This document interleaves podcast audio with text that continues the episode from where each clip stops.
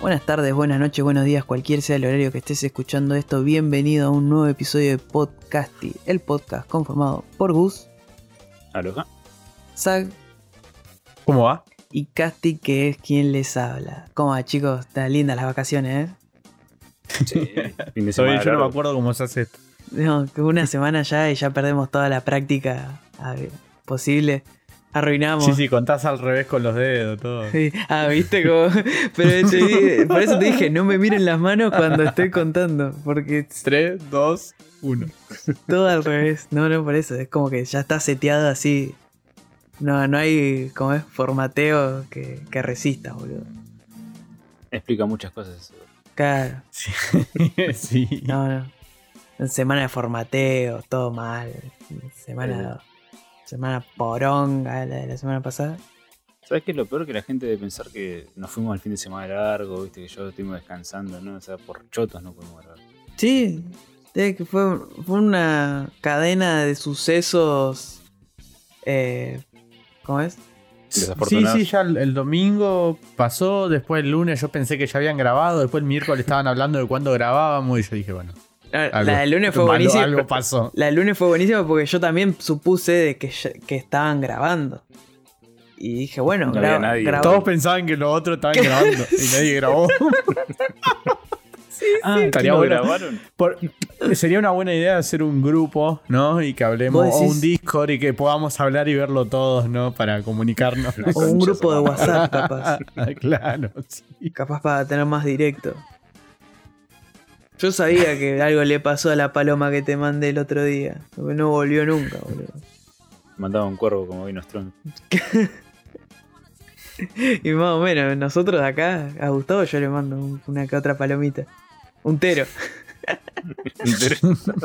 un chimango, viste, y se paraba ahí en la ventana. Callate que está lleno, boludo, ahora de chimango. Sí que está lleno, boludo. el otro día tuve, que sacar uno de la basura, boludo, de la concha de su madre. Cosa del campo. ¿Cómo?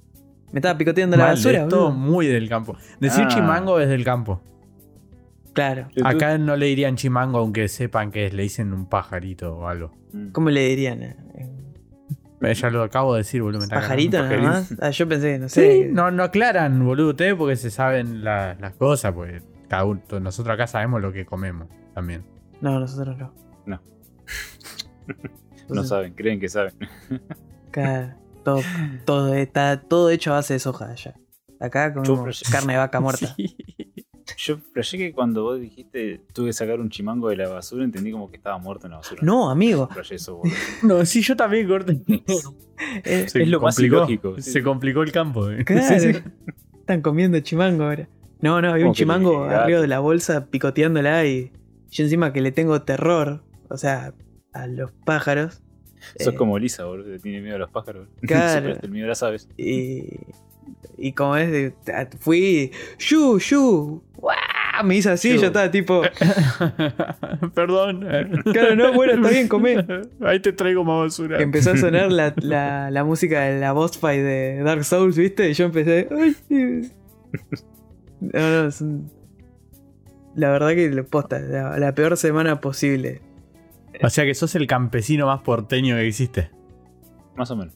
básicamente. No, porque es, es un tema aparte. No, no, es, eso, el es, nombre. eso es para Es una un, mezcla. para un episodio de tipo Origins, tipo, no.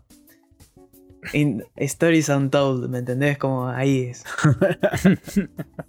Casti, no, no, es, viene de otro lado eso. Eso también explica muchas cosas. Sí, sí. Sí, claramente. ¿Cómo es hincha de River si le dicen las gallinas? Pero no, sí, viene, de otro lado. Pero bueno, ya estamos acá esta semana, no se van a salvar de nosotros. Y si arrancamos esta semana, vamos a arrancar con el pie derecho. Y qué mejor noticia que decir que Will Poulter va a ser Adam Warlock en el MCU para la tercera película de Guardianes de la Galaxia. Para que no conocen quién es Will Poulter, es el pibito del meme de Esperan, ¿ustedes le pagaron? Y que después se replicó en 80.000 formas. Y a ver, es por qué. Internet. Eh, también es el pibito de eh, Maze Runner. Una, una muy buena que me tiraron fue: es el pibito que tiene cara de gato. Y si lo mirás, está bien. Es como, sí. Digo que encima tiene una buena carrera. Estuvo en Midsommar y también estuvo en Bandersnatch, que no me acordaba que él estaba en Bandersnatch, que era el, el como el programador del, del juego que ya estaba en la oficina. Y la verdad que, bueno, se- ya se venía rumoreando. Es más, creo que, obviamente, como siempre en Estados Unidos y Twitter, se decía, che, ojo con. eh, ojo con Coso, con este pibe, con Will, porque me parece que va a ser. Y en menos de, creo que menos de 5 horas salió a decir James Gunn, sí, Will Poulter va a ser Adam Warlock en nuestra peli. Y la verdad que todos dijeron, ah, bueno, eso fue rápido, tipo. Y para mí es. Está bien que es un, es un gran personaje, porque para quien no conoce a Adam Warlock, es uno de esos personajes súper potentes y súper falopa de la época de los 70 de los cómics de Marvel. Tipo, ustedes piensan que es, aparte de ser súper fuerte el chabón, cada vez que lo matan, vuelve a renacer y renace más fuerte todavía, ¿me entendés? Es un. Aparte. ¿Es Super Saiyajin o algo así? Claro, aparte es rubio, menemista, ¿viste? Es Como- Super Saiyajin. Claro. Y. Claro. Exacto. que no es Batman. Que no es sí. Y es que va por ahí, va por el tema de, del ovario, de por qué ese rubio está todo bien, ¿viste? Pero bueno, es, era Marvel en los 70, eran bastante fachitos. Y, y nada, bueno, es un, para mí es un buen personaje que no tuvo su tiempo porque James Gunn había dicho, él lo tenía pensado para Guardianes 2 y como nunca, como la peli ya era muy larga y tenía mucha gilada, eh, no lo pudo meter y lo dejó para la post credit. Habrá que ver en qué pasa. eh, que- Claro, dijo. Es, es un personaje muy bueno para esta película de mierda. Claro. Aparte, igual, encima es raro, ¿no? Porque eh, hay dos vistas de Adam Warlock. Una es, es como el. ¿Cómo explicarlo? Es como es un dios, ¿no? Y como que todos me tienen que obedecer y es súper así, todos. No sé si. No es solemne, pero viste, es como imponente. Porque ah, él estuvo. En los cómics estuvo con Thanos y hasta ese. El que termina siendo el guardián de las gemas. Al final de Infinity Gauntlet. Y después más adelante lo que hacen con él es como hacerlo más. Un personaje más. eh, decaído psicológicamente, podríamos decir. Como que cayó en. En un. Mesías que está mal de la cabeza, ¿no? Como yo soy el Salvador, pero viste, vos lo mirás y es- vos, vos estás mal de la cabeza, amigo. Anda, anda, toca para allá. Y yo creo que capaz que van a ir por ese lado. Porque si mal no recuerdan, en, en Guardianes 2, los. eh, los soberanos, estos chabones que eran todos dorados, que al final de la película eh, la reina eh, lo está creando a él para que mate a los guardianes. Como el ser supremo, que toda la gila de esa. Yo creo que capaz que él va a hacerse. Él es el que está en el huevo en la 1, ¿no? No, Que lo tiene de colector. me parece que no. Sí, Creo que sí. Está, está en la colección de The Collector. O cuando aparece el pato. Sé que en la 1 estaba. Y después en la 2 muestran cómo lo abren. Pero Lo, Mm. lo voy a buscar mientras. vos- Dale, sí, no, me- pero me parece que lo crean ellos nada más, los soberanos, porque es como, bueno, nosotros vamos a crear a alguien, un ser de nosotros, un ser supremo, ponele. Y, y bueno, yo creo que puede ir por ese lado, que el chabón se crea que es el salvador, todo así, que es un ser supremo y al final es Alto Gil. Y seguramente va a tener su toque de comedia. Ah, no, es Nova el de la 1. El que tisean en la 1. a Noah. eh, Que Noah dicen que en 2023 arranca la producción de la peli. Que puede ser un buen personaje. Claro, por eso. Gran- Pero a ver, por ahí se me mezclaron los, los secundarios Los- de los secundarios. Que encima hay una Pero bocha. sí, diremos golfo por golfo. Es una bocha. Pero bueno, es- está re bien para mí. eh, Will Poulter es, es buen actor cuando tiene que hacer cosas, eh, papeles más serios. Pero en comedias también se lo ve bien. Y yo supongo que se va a ver bien en Guardianes porque James Gunn lo va a hacer más tirando para la comedia capaz. Así que el chabón se sabe desenvolver bien. Y, nada, eso es la verdad que todavía eh, sabemos que Guardianes es- le falta, falta para Guardianes, pero que a- más o menos en 2022 vamos a tener lo que es el especial de Navidad. Que andás a ver qué, qué es. Y bueno, con todo esto de los temas de Disney que están corriendo las pelis, la peli se mantiene en 2023, pero bueno, andás a ver, viste que, que cómo corren las fechas y termina estrenándose en 2024. Eso por un lado, tenemos a Marvel. Por el otro lado, no vamos a hablar de ese todavía. Quería hablar de un tráiler que salió. Que, bueno, mira, va me- medio conectado por Marvel, por Marvel. Scott Derrickson, que es el director de Doctor Strange 1, que iba a ser el director de la segunda Doctor Strange, eh, Multiverse of Madness, que se terminó yendo porque claramente eh, hubo eh, ¿cómo diferencias creativas, como cuando, como cuando pasó con eh, Edgar Wright en, en Ant-Man, que es como el claro ejemplo de, bueno, y cómo terminan llamando a Sam Raimi.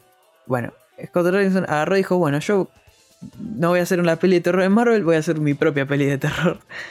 Y eh, eligió para hacer lo que se llama The Black Phone o El teléfono negro, que es una es una serie, es una película en realidad basada en un cuento de Joe Hill. Para el que no conoce quién es Joe Hill, es el hijo de Stephen King que él se puso un seudónimo para que no lo conectaran con el viejo, ¿no? Y hacerse su propia carrera.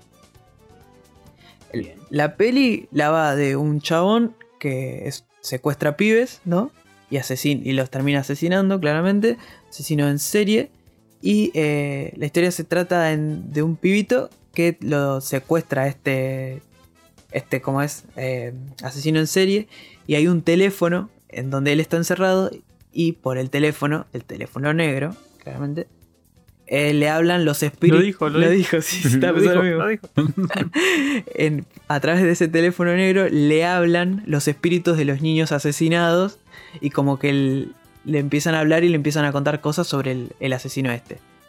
La verdad que yo banco una bocha a Derringson Al, al, al nene que tiene secuestrado. que no. De- No, no, pero ¿a quién le.? Ah, sí, al le nene, al nene que le tiene secuestrado. No, pelotudo.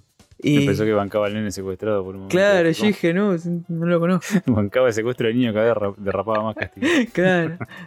Lo veían acá, tiene una partner blanca. Y. Pero, o sea, Derringson tiene una. Tiene buenas películas en su haber. O sea, tiene. Para mí, lo, lo que es la una de las mejores películas de terror, que es Sinister, es buenísima. Y, y ahí Derringson, la verdad que la, la rompió toda. Y nada, yo supongo que esta es su vuelta a las pelis de, de terror. Y se, se ve bien. Se, se ve bastante bien. Se ve bastante fresco y se ve que va por otro lado. Tiene cosas así medias. eh, aparte, ¿no? De los fantasmas. Hay un tema con la mejor amiga del pibe que es secuestrado. Que como que tiene premoniciones. Me gusta. Me gusta todo lo que se ve. Acá en Argentina se va a estrenar el 27 de enero del 2022. Y la verdad que yo la verdad la espero. Eh, Compro una bocha, sí, sí. Me gustó mucho. es una buena. Está bueno que empiecen a salir pelis de terror. Ah, otra cosa, que siempre me olvido. El prota- o sea, el, el asesino en serie es Ethan Hawke. ¿Quién es Ethan. Hawke? Es el que no es Michael. Ay, no, ¿cómo es? Kevin Bacon. Es el otro. Siempre. ¿Por qué te los confundís? ay, ay, Es el de día de entrenamiento y Ethan Hawke. claro. Bo- Boludo, hay gente que se los confunde de verdad. Que piensa que Kevin Bacon es Ethan Hawke. Es como. Divertido. está bien, tiene la cabeza cuadrada, pero. eh, no- yo no le veo más de que, eso. lo, los que se confunden o Ethan Hawke. Eh, no, Ethan Hawke con Kevin Ah, Bacon. ¿No viste que tienen claro. como la ca- cabeza como medio rectangular, medio cuadrada? ¿Viste así? Yo supongo que por eso lo Tiene confunden. la complexión de un taxista. Tienen la complexión de en cosa de primera, de un actor de primera. A mí me causa curiosidad que Joe Hill, que es el hijo de Stephen King, ponga un nene con piloto amarillo en una película, en la misma escena casi calcada, ¿no? Que lo vea ir corriendo o vaya en bicicleta. Nah, bueno, pero eso no es. Es Joe Hill. niño. Eso es Scott Re- Derrickson, que debe decir, ah, mirá, nos basamos en el cuento de Joe, de El Coso y metemos un nene con piloto. Capaz que eso está en el libro también. Claro, sé depende. Yo no. Vamos a discutir algo que no sabe ninguno de los tres. No, no, yo, yo te digo, Joe. Joe Hill es muy raro que hable del viejo porque lo que él, lo que él primero quiere es separarse de Stephen King. Así que dudo que haga algún guiño a- al viejo. Tiene que, o sea, si al- él hace guiños es porque son obras que son de Stephen King que las agarra él y viste y dice, bueno, Ah, ahí sí se acuerda el padre, ¿no? Claro, no, no. Que digo que- Claro, ahí sí soy el le hijo. conviene. No, no, pero si no, es- él hace toda. Cuando él hace algo, es Joe Hill, no- muy raro que haga eso. Porque el chaboncito es súper. Quiero ser No es distinto a mi ningún idem. Claro. Así que ya saben, bueno, si, si les interesó, pueden ver más del tráiler de Black Phone y se estrena el 27 de enero de 2022 acá en Argentina. Y hablando de cosas que estrenan en 2022, en realidad no tiene nada que ver, pero bueno, engancho nomás. Vamos a pasarnos ahora que, como toca a mí, vamos a hacer un poquito más otaku. Basta de, de escritores importantes y de gente que no se quiere parecer a los padres. Vamos a hablar un poquito de, de Shingeki. De escritores importantes, ¿sabes? De escritores, sí, sí. Hijos que no se quieren parecer al padre. Por eso, y vamos a hablar un poco de escritores importantes y gente que no se quiere parecer a los padres, pero en japonés. En versión japonesa, ¿no? Ya con un poquito de. Porque hace poquito, hace unos días nomás, hoy estamos grabando. Hoy 18, el 9 de enero se estrenó el tráiler, va, tráiler, medio teaser, no sé si considerarlo tráiler, porque son algunas imágenes medio cortitas, duran menos de un minuto. De Shingeki no Kyojin, última temporada, esta final sí, la posta, ¿no? O sea, era- es como la segunda parte de la temporada final. Se había, nosotros la estábamos esperando el año pasado, pero resulta que, bueno, por razones ya de público conocimiento, ¿no? Que el estudio Mapa eh, tuvo 8 meses, 9 meses, si no me equivoco, como para completar una temporada de 16 capítulos de una obra que, o sea, con nivel de animación no exige, o sea, no exige poco, o sea, es una demanda Ya en el altísima. tráiler, en los segunditos, eso que se ven, hay como frames que, que se mueve, que decís, esto está demasiado bien animado. Sí. Sí, sí, totalmente. Y bueno, aparte, Mapa contaba, o sea, ese mismo año, el año pasado, animó Jujutsu Kaisen, animación de Jujutsu también, está a un nivel enorme. Y después animó, ¿cómo se llama? Eh, Dorohedoro, tuvo unas cuantas animaciones el año pasado de altísimo nivel. Y entonces, eh, bueno, agarraron y se pusieron al hombro también Shingeki no. La verdad que cumplieron para mí con creces y con muchísimas obras lo que, lo que querían hacer, lo que intentaron por lo menos. Y ahora, Sí, lo que se esperaba de Shingeki, sí, básicamente. sí, totalmente. O sea, si bien lo que la gente le recriminó muchísimo, el tema de los diseños, eh, que se pare- o sea, los diseños están igual a los del manga. o sea, que WIT Studio haya cambiado los diseños para el anime, no quiere decir que estén mal hechos. Y, y encima, bueno, lo que también se quejó mucha gente fue de que había titanes en 3D, o sea, hechos con CGI en lugar de animados 2D. Pero si vamos a comparar los titanes 3D que tuvo la temporada 4 de Shingeki con el titán colosal de la última parte de la temporada 3 de Shingeki, o sea, la verdad que es- ese Ah. CGI de, de Playmobil que tenía el, el titán colosal, o sea, es horrible. Acá, si bien no destacaron demasiado eh, a nivel altísimo como otras series con animación 3D, eh, estuvo muy a la altura y a mí por lo menos me dejó muy satisfecho. Y era menos incómodo, era como que estaba más en el, en el estilo de animación. Lo otro Sí. parecía algo puesto ahí que no tenía nada que ver con nada. Sí, sí, no enganchaba, pero ni un poquito. Y Así que bueno, este, como estaba diciendo vos hace un ratito, o sea, la verdad que las imágenes que se ven están muy bien, se ve demasiado bien animado para las pocas imágenes que nos muestran. Y básicamente te muestra lo último que se viene, ¿no? El- lo último del arco, los que ya leímos el manga, sabemos que, que sigue, cómo termina, mucho hype por lo que se... Menos mal que, que no grabamos nada antes de la última parte, ¿no? Iba a decir Menos lo mal, mismo. sobre- sobre, sobre Shingeki, la concha de mi vida. No vamos a decir nombres, ¿verdad? No, no, tampoco dijimos nunca nada, no, siempre... Eh, bueno, para la gente que no, no está al día, hubo un error de, que- de producción que un capítulo... ¿Por qué lo estás Shingeki- contando? Estamos no diciéndolo... Eh, no importa, está bien. No, no, no, que no sepa nadie, porque... sepa. No, vos querés que... que, que- no, no queremos una funa No, no, olvídate. pública. No, Pe- pero... Dejémoslo así, sí, Es no, no, dejémoslo así. sí, Bueno, porque solamente lo vamos a decir que pasó lo mismo que con el capítulo de... No, con la sección de los joysticks. O sea que está- cerrado. Puede ser, está bien, ahí puede ¿Podemos ser, ahí decir sí eso? compro. Ahí sí, sí. listo, Ahí compro. Sí, sí, siempre la misma. Lo tiraban. De todo. Es Así que, eh, como para ir redondeando, eh, esta última temporada eh, se va a estrenar el 9 de enero del año que viene, del 2022. muchísimo hype, la verdad. eh, muy ansioso por lo- todo lo que se viene. eh, la música, otra vez a cargo de Kota Yamamoto, que la verdad que la rompió. Y, y bueno, Hiroyuki Sawano, que estuvo en las primeras tres temporadas también, acompañando ¿no? musicalmente esto. La verdad, muchísimo cosas. A mí me sorprendió muchísimo el director de Kakegurui. eh, a- o sea, de un anime totalmente distinto. A cargo de uno de tal vez de los animes más mainstream de la última década, si no es el más mainstream de la última década. Así que hay que ponerse eso al hombro y la verdad que el tipo cumplió muchísimo. Es más, eh, mejoró muchísimo el manga. Eh, hay capítulos que, pues, qué bien que recortaron esto o que largaron esto y la verdad que son muy contentos con el, con el resultado final. Así que bueno, nada, ya saben, eh, 9 de enero del año que viene, el 2022, se estrena por fin la cuarta temporada de Shingeki no Kyojin. Y si vamos a hablar de gigantes. El, re- el gigante dormido, ¿no? Eh, que sería. ¿Cómo me gusta esa frase? Eh, que es DC. Salió el DC Fandom, este evento que estábamos esperando, la, por lo menos la mayoría, porque sabíamos que iba a haber un tráiler de, de cierto superhéroe. Y la verdad que fue un evento mucho mejor que el anterior. Porque creo que fue. Arrancó a las 2 y terminó a las 6, más o menos. Y fue un día nada más. El otro fue una flashada. Sí. El otro fue una, una Sí, sí. manijeada de, de, de cuarentena que dijeron. La gente tal pedo nos va a ver, no tiene nada que hacer. Vamos a estar cuatro días mirando, ¿no? boludo? Sí, sí, totalmente oro. Hubo- Hijos de puta. hubo un evento que estuvo, un día que estuvo bueno, que era donde estaba la posta, y el otro, y el otro día era tipo eh, un coso del staff, creo que de Wonder Woman, y después todo el resto era cosplay de la gente, hablamos con Pepita, que es la que limpia el pasillo de Warner, era todo horrible. Fue- Sí, sí, era una Comic Con de, de DC, boludo. sí, sí, es que igual, Mostrar. A mí lo único que me gustó fue el- lo de James Gunn con todo el equipo de Suicide Squad, me pareció excelente. Y después lo del, lo del juego este de cosas, que era como la competencia en Marvel's Avenger, que no me sabe nunca el nombre.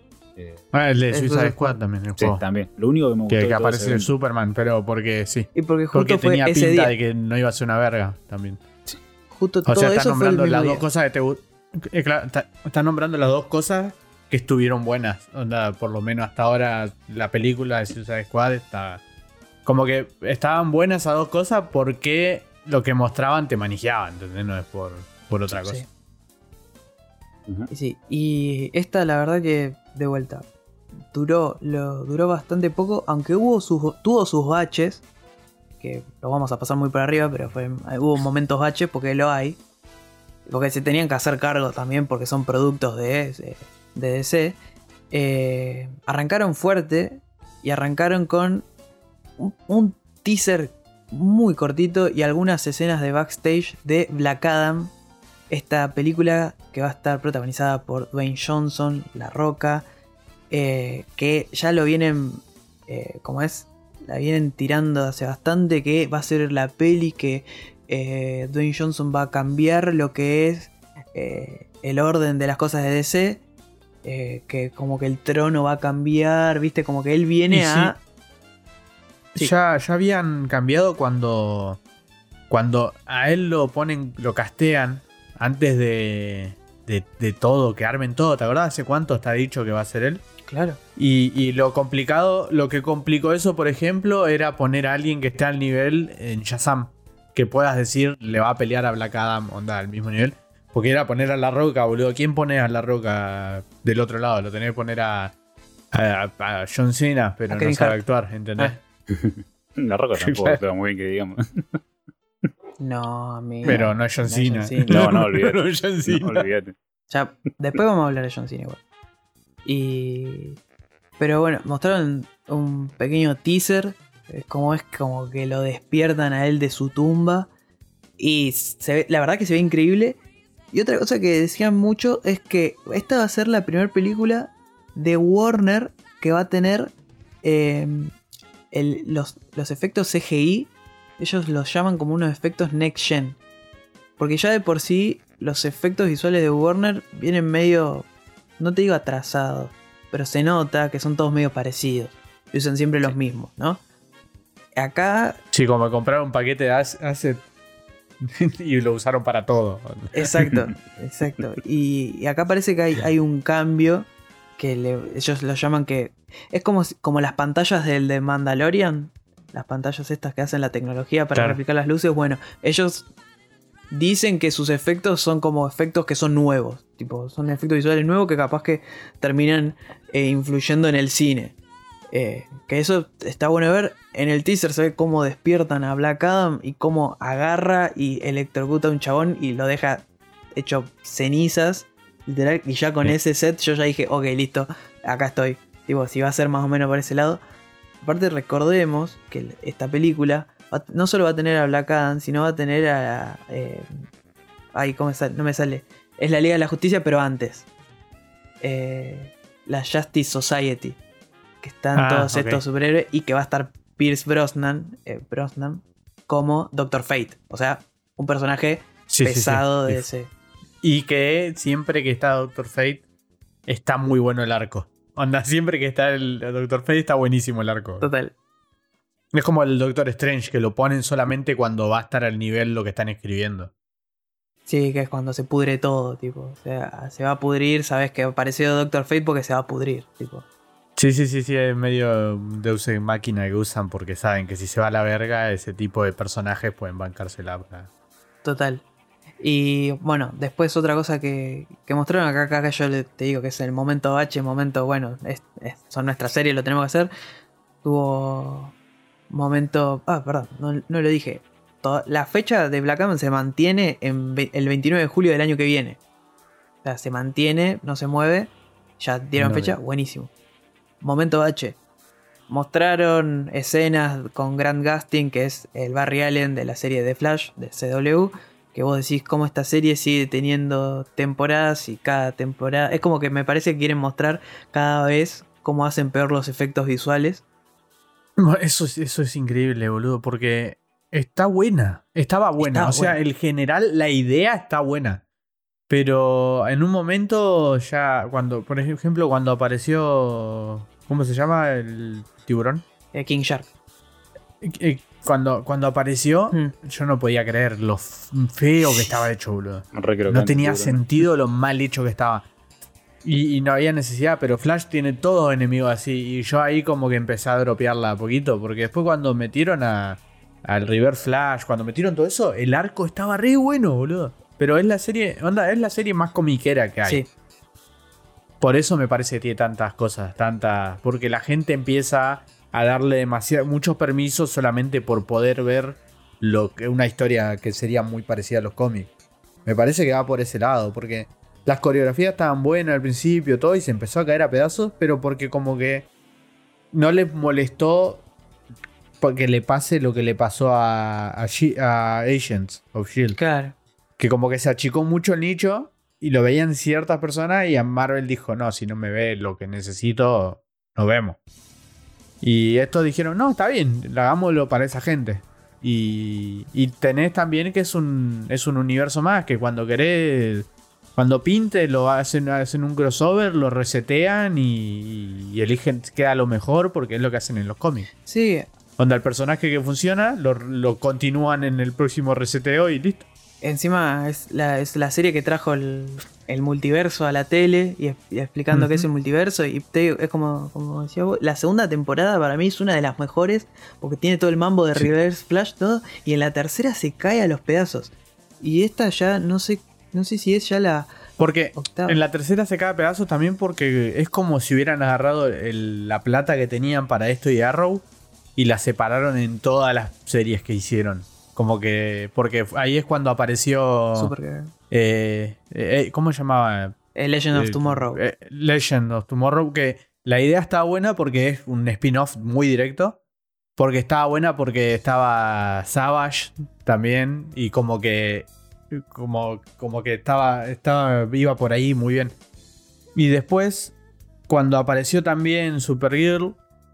Como que les costó meterlo. Hicieron todo mal porque intentaron hacerlo feminista. Y que y les salió como el orto porque hacían todo supuestamente feminista, que ella era autosuficiente, pero después tenía que estar haciendo cosas para el capitán negro, que en el capítulo que ella mostraba que era la mujer autosuficiente, termina haciendo lo que dice el chabón más superior, ¿entendés? Que ni siquiera es su superior, porque ella es superior, boludo. ¿Quién mierda hace superior? Tiene que venir Superman, ponerle nomás. Y como que se fue a la mierda por eso. Onda, se cayeron a pedazos porque como que se lo diluyeron demasiado. Si metían toda esa historia en las dos principales, Hmm. en Arrow y Flash, como que el- para mí que iba por ahí, pero bueno. Sí, eh, bueno, es, son estas cosas que pasan. Y aparte también creo que lo que ayudó a que la gente lo dropiera es que son... es- tienen un formato muy antiguo, que es el formato de 25, 26 capítulos, de 40 minutos cada uno. Y yo no te veo, ya Eh. la gente no te ve 24 capítulos de cada cosa. Obligan mucho a rellenar ese tipo de formato. Y Flash lo hace a montones con los capítulos en que a, no sé, Flash le tiene que comprar Sí, una el- alfajor a Iris West y es una verga. Tienen el formato de Smallville, Sí, total, básicamente. total. Y eso es para mí le, le trae, lo, lo hace mal. Pero bueno, pasamos de, de Sí. Flash. Ah, que encima el, el, todo esto, ¿no? De Flash, como hicieron todo un coso. Bueno, ahora Flash en esta temporada va a tener las botas doradas que tiene el traje, boludo. No te la puedo creer. Bueno, eso, eso es lo que tiene la serie. Es lo de traer el Flash original para que haga el padre y después para hacerlo que sea otro Flash de otro universo. Y tiene eso. Tiene, eh, es una serie hecha para los fans de Flash. Y si vos mo- mostrás como una locura que van a adaptar las botas, es porque se la estás diciendo al fan de Flash que leyó los cómics, boludo. Y son ocho. Eso no. Esa es la cagada, claro, está boludo. Está bien. Otro que tiene 8 fans nada más. eh, mostraron a el panel de Aquaman The Lost Kingdom, esta película de James Wan. Que eh, la verdad que mostraron de vuelta. Mostraron mucho de lo que es eh, en backstage, viste cómo están haciendo las escenas. Mostraron mucho concept art. Hablaron de que va a ser una peli más de estas. De estas que, que son de viajes. Tipo como que se va. mm, es- no sé cómo explicarlo. Que van viajando de distintos lados alrededor del mundo. Bueno, vamos acá está. Sí, como la primera. de- de Aquaman, Qué boludo, sí. Bueno, sí, pero más todavía. Sí. Y, Pequeño detalle. claro, pero más y mostraron que iba a volver Black Manta, que estaba. Era, era para mí una cosa, puntos re altos de la peli. Que estuvo re mal utilizado porque apareció para que lo caguen a palo dos veces nada más. Y, Pero igual eh, está claro lo que es lo que hablábamos la otra vez. Es, es de New 52. Es el arco de New 52. De, están tomando exactamente lo mismo, la el mismo orden de arcos. sí, Porque aparece Black Manta, se pudre todo. Van a, va a hacer ahora lo del abismo, lo del el reino perdido y toda esa weá. Y, y, está, y, y otra, y otra cosa que vi es que el traje negro de vuelta. sí. Y había terminado con el traje naranja. Lo meterán con CGI, Mm. pero ese tipo de cosas son las que hacen que se ponga pesado el CGI, boludo. Ponerle un traje naranja a la concha de tu hermana en de- Pero supuestamente el traje negro es un traje que va a usar para vender muñequitos, ¿no? Es el, el traje que uso en 15 minutos de la peli. Pues es stealth suite, o sea, es como lo va a usar en una misión de stealth. Y, Claro. después ya está. Después sí va a volver a tener el traje naranja, pero es, es un traje para tener un muñequito más. Bueno, el otro también lo usan los últimos 5 de 10 minutos, no sé Claro. cuánto, 20, 35, no sé cuánto dura la pelea del final, que Sí, es 20, larguísima. 30 La- minutos, pero bueno, eh, es más icónico que Sí. cosa. Después de esto, para, ¿cómo es? para el bien de Gustavo, se presentó el tráiler nuevo de Suicide Squad Kill de Justice League, el videojuego, que va a salir el año que viene. Y eh, mostrar un poco más de la historia. Me copó. La verdad que lo que se ve está muy bien. Y, Ah, sí, y sí. es la. ¿Cómo se.? El, aparte de los actores, la. Cómo se tratan entre ellos, la Suicide Squad, cómo in- eh, se relacionan. Está muy bien, me, me copó, es bastante creíble. Porque se cagan de risa, viste, medio que se bardean. Aparte, bueno, aparecieron más, más eh, personajes de la liga. Que se los ve que están con esta especie de contaminación por alien. Por algunos aliens que no te explican bien. Por lo que se ve en el tráiler parece medio... eh, ah, no- no- Es muy parecido a la peli. sí, o sea, yo creo que también tratan de replicar esa cosa que se vio en la peli de Gunn. Esa relación que tienen ellos. Sí, igual tiene como el feeling de, de lo que era cuando te cruzabas a Harley Quinn en, en, en los Arkham. que era ese momento gracioso, oscuro y, y que Bat- la mina le tiraba palazo, pero también lo descansaba. Como que tiene ese feeling todo el tiempo. Sí, Ya, de- ya desde la primera vez que te lo cruzas en el Arkham 1, que, que- ella entra y te boludea un rato y encima se va y te deja peleando. Onda, es como tiene todo ese, ese tipo de humor. No sé por qué lo, sentí re así. sí, eh, entiendo. Sí, la verdad que puede ser que vayan por ese lado. eh, y me copa, porque es un eh, es algo para explorar. Y lo que te digo, los personajes me parecen muy bien. La escena final en la que se escapa el pingüino y le dan con el. Y Amanda Waller, como que tiene. En, como en el pingüino, tiene como un taser en la nuca. Y, lo, y se tira y le empiezan a decir, no, no, sigue escapando. Y está el pingüino todo tirado en el piso para que lo sigan electrocutando todo fiambre. o sea, si van por ese lado me parece que puede ir muy, muy bien. Así que, nada, van con un montón. Después de eso aparecieron los, eh, los actores los de, de la película de, de Suicide Squad, la de James Gunn. Y eh, se reveló, se mostró el, el tráiler oficial de Peacemaker, la serie protagonizada por John Cena, que era lo que estábamos hablando. Y el tráiler está buenísimo. Tipo, yo ya recompré. Porque tipo, les encontraron el punto justo de John Cena de actor. Y encontraron un personaje Claro. que le calza. Y es buenísimo. Eh, eh, no sé cómo explicarlo. Si, les si vieron The Suicide Squad y les gustó el personaje de John Cena, la serie es todo, todo John Cena. Y, y es hermoso, porque el chabón es, es un idiota. Es, un- es eso, es un reverendo pelotudo, pero bueno, es como que la serie va a tratar de como... Che, no seas tan pelotudo, le dicen los otros. A mí me gustó el personaje de John Cena por, eh, ¿cómo se llama? Por la relación que tenía con el otro, con el de Idris Elba. Es como... Sí, pero a Idris Elba lo, lo hablamos cuando hablamos de cosas. Se lo sentía como incómodo en las partes cómicas. Y a este no. Onda, la relación de cuando se pudría todo estaba bueno entre los dos. Sí, Pero este era el que estaba haciendo cómico y el otro era el que estaba ahí porque, bueno, también te tengo que hacer los chistes porque, ¿entendés? Ujú. Sí. También, bueno, Idris Elba tiene el tema de que no quería hacer nunca más una película superhéroe y todo eso y de repente está en el otro coso también. No sé. Y le dijeron, no vas a hacer Ah, un quería superhéroe". decir eso. Y después de esto, fue el otro momento bache de las series. Pero... Statham. No, no, no, todavía no, no apareció. Pero... O Vin Diesel. Claro, no, todavía. Eh, Vin Diesel está en el otro lado. Eh, momento Superman and Lois, que es la serie que arranqué a ver porque estaban todos hablando de que era como la mejor representación de Superman en materia audiovisual. Imagínate cómo son los otros. Claro, imagínate. Y la verdad que sí. Yo no no seré un gran lector de Superman. He leído mis cómics de Superman. Y la verdad que se siente eh, todo lo que es. Lo que refleja Superman, todos los valores de Superman. eh, están ahí. Y, y es increíble cómo nadie. cómo no se ha. Posta que ni se habló de No esta lo habían serie hecho, claro. y se habla muy poco. Y bueno, hablaron, hablaron que ya eh, va a venir una nueva temporada, todos los personajes eh, hablaron de la serie, que muchas gracias por el apoyo. Y después fueron al otro lado, ¿no? El lado bueno, el lado no tan bueno. Hubo un panel que hablaron creo que 15 minutos los personajes de los actores, ¿no? De Supergirl, como diciendo, bueno, los mejores momentos de la De serie. las cosas que le gustaron. Sí, sí, no tiene sentido. Eran 15 minutos, un dolor de huevos.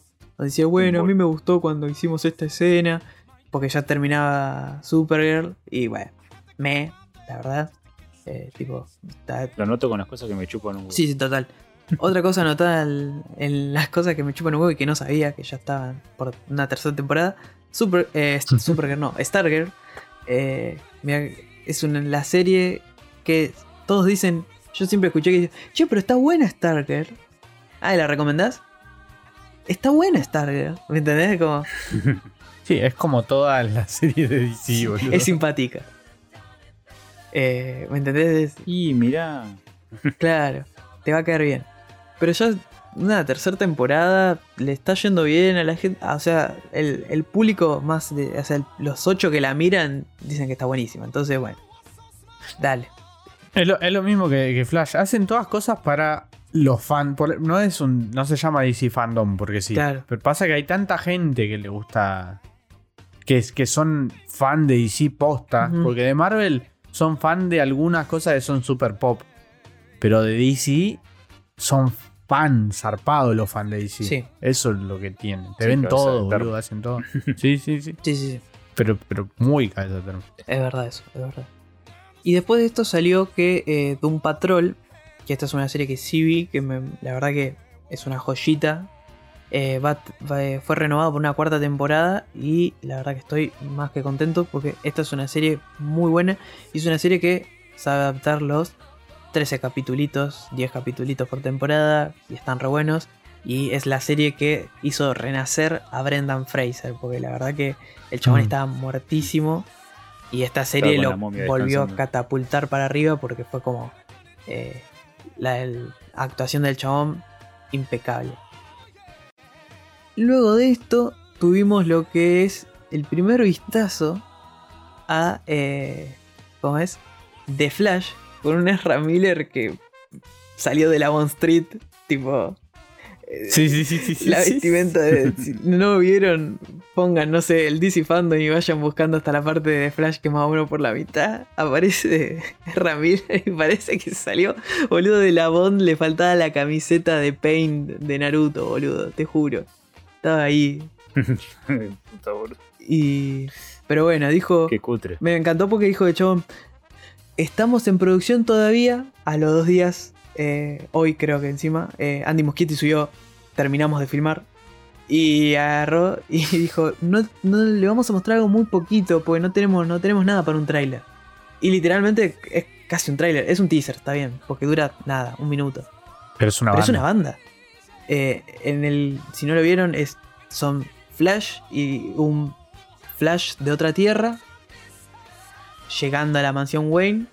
Voz en off que hablan. No, no, igual no voy a analizar el trailer. Lo importante es que hay un traje nuevo de Flash. Que está mejor.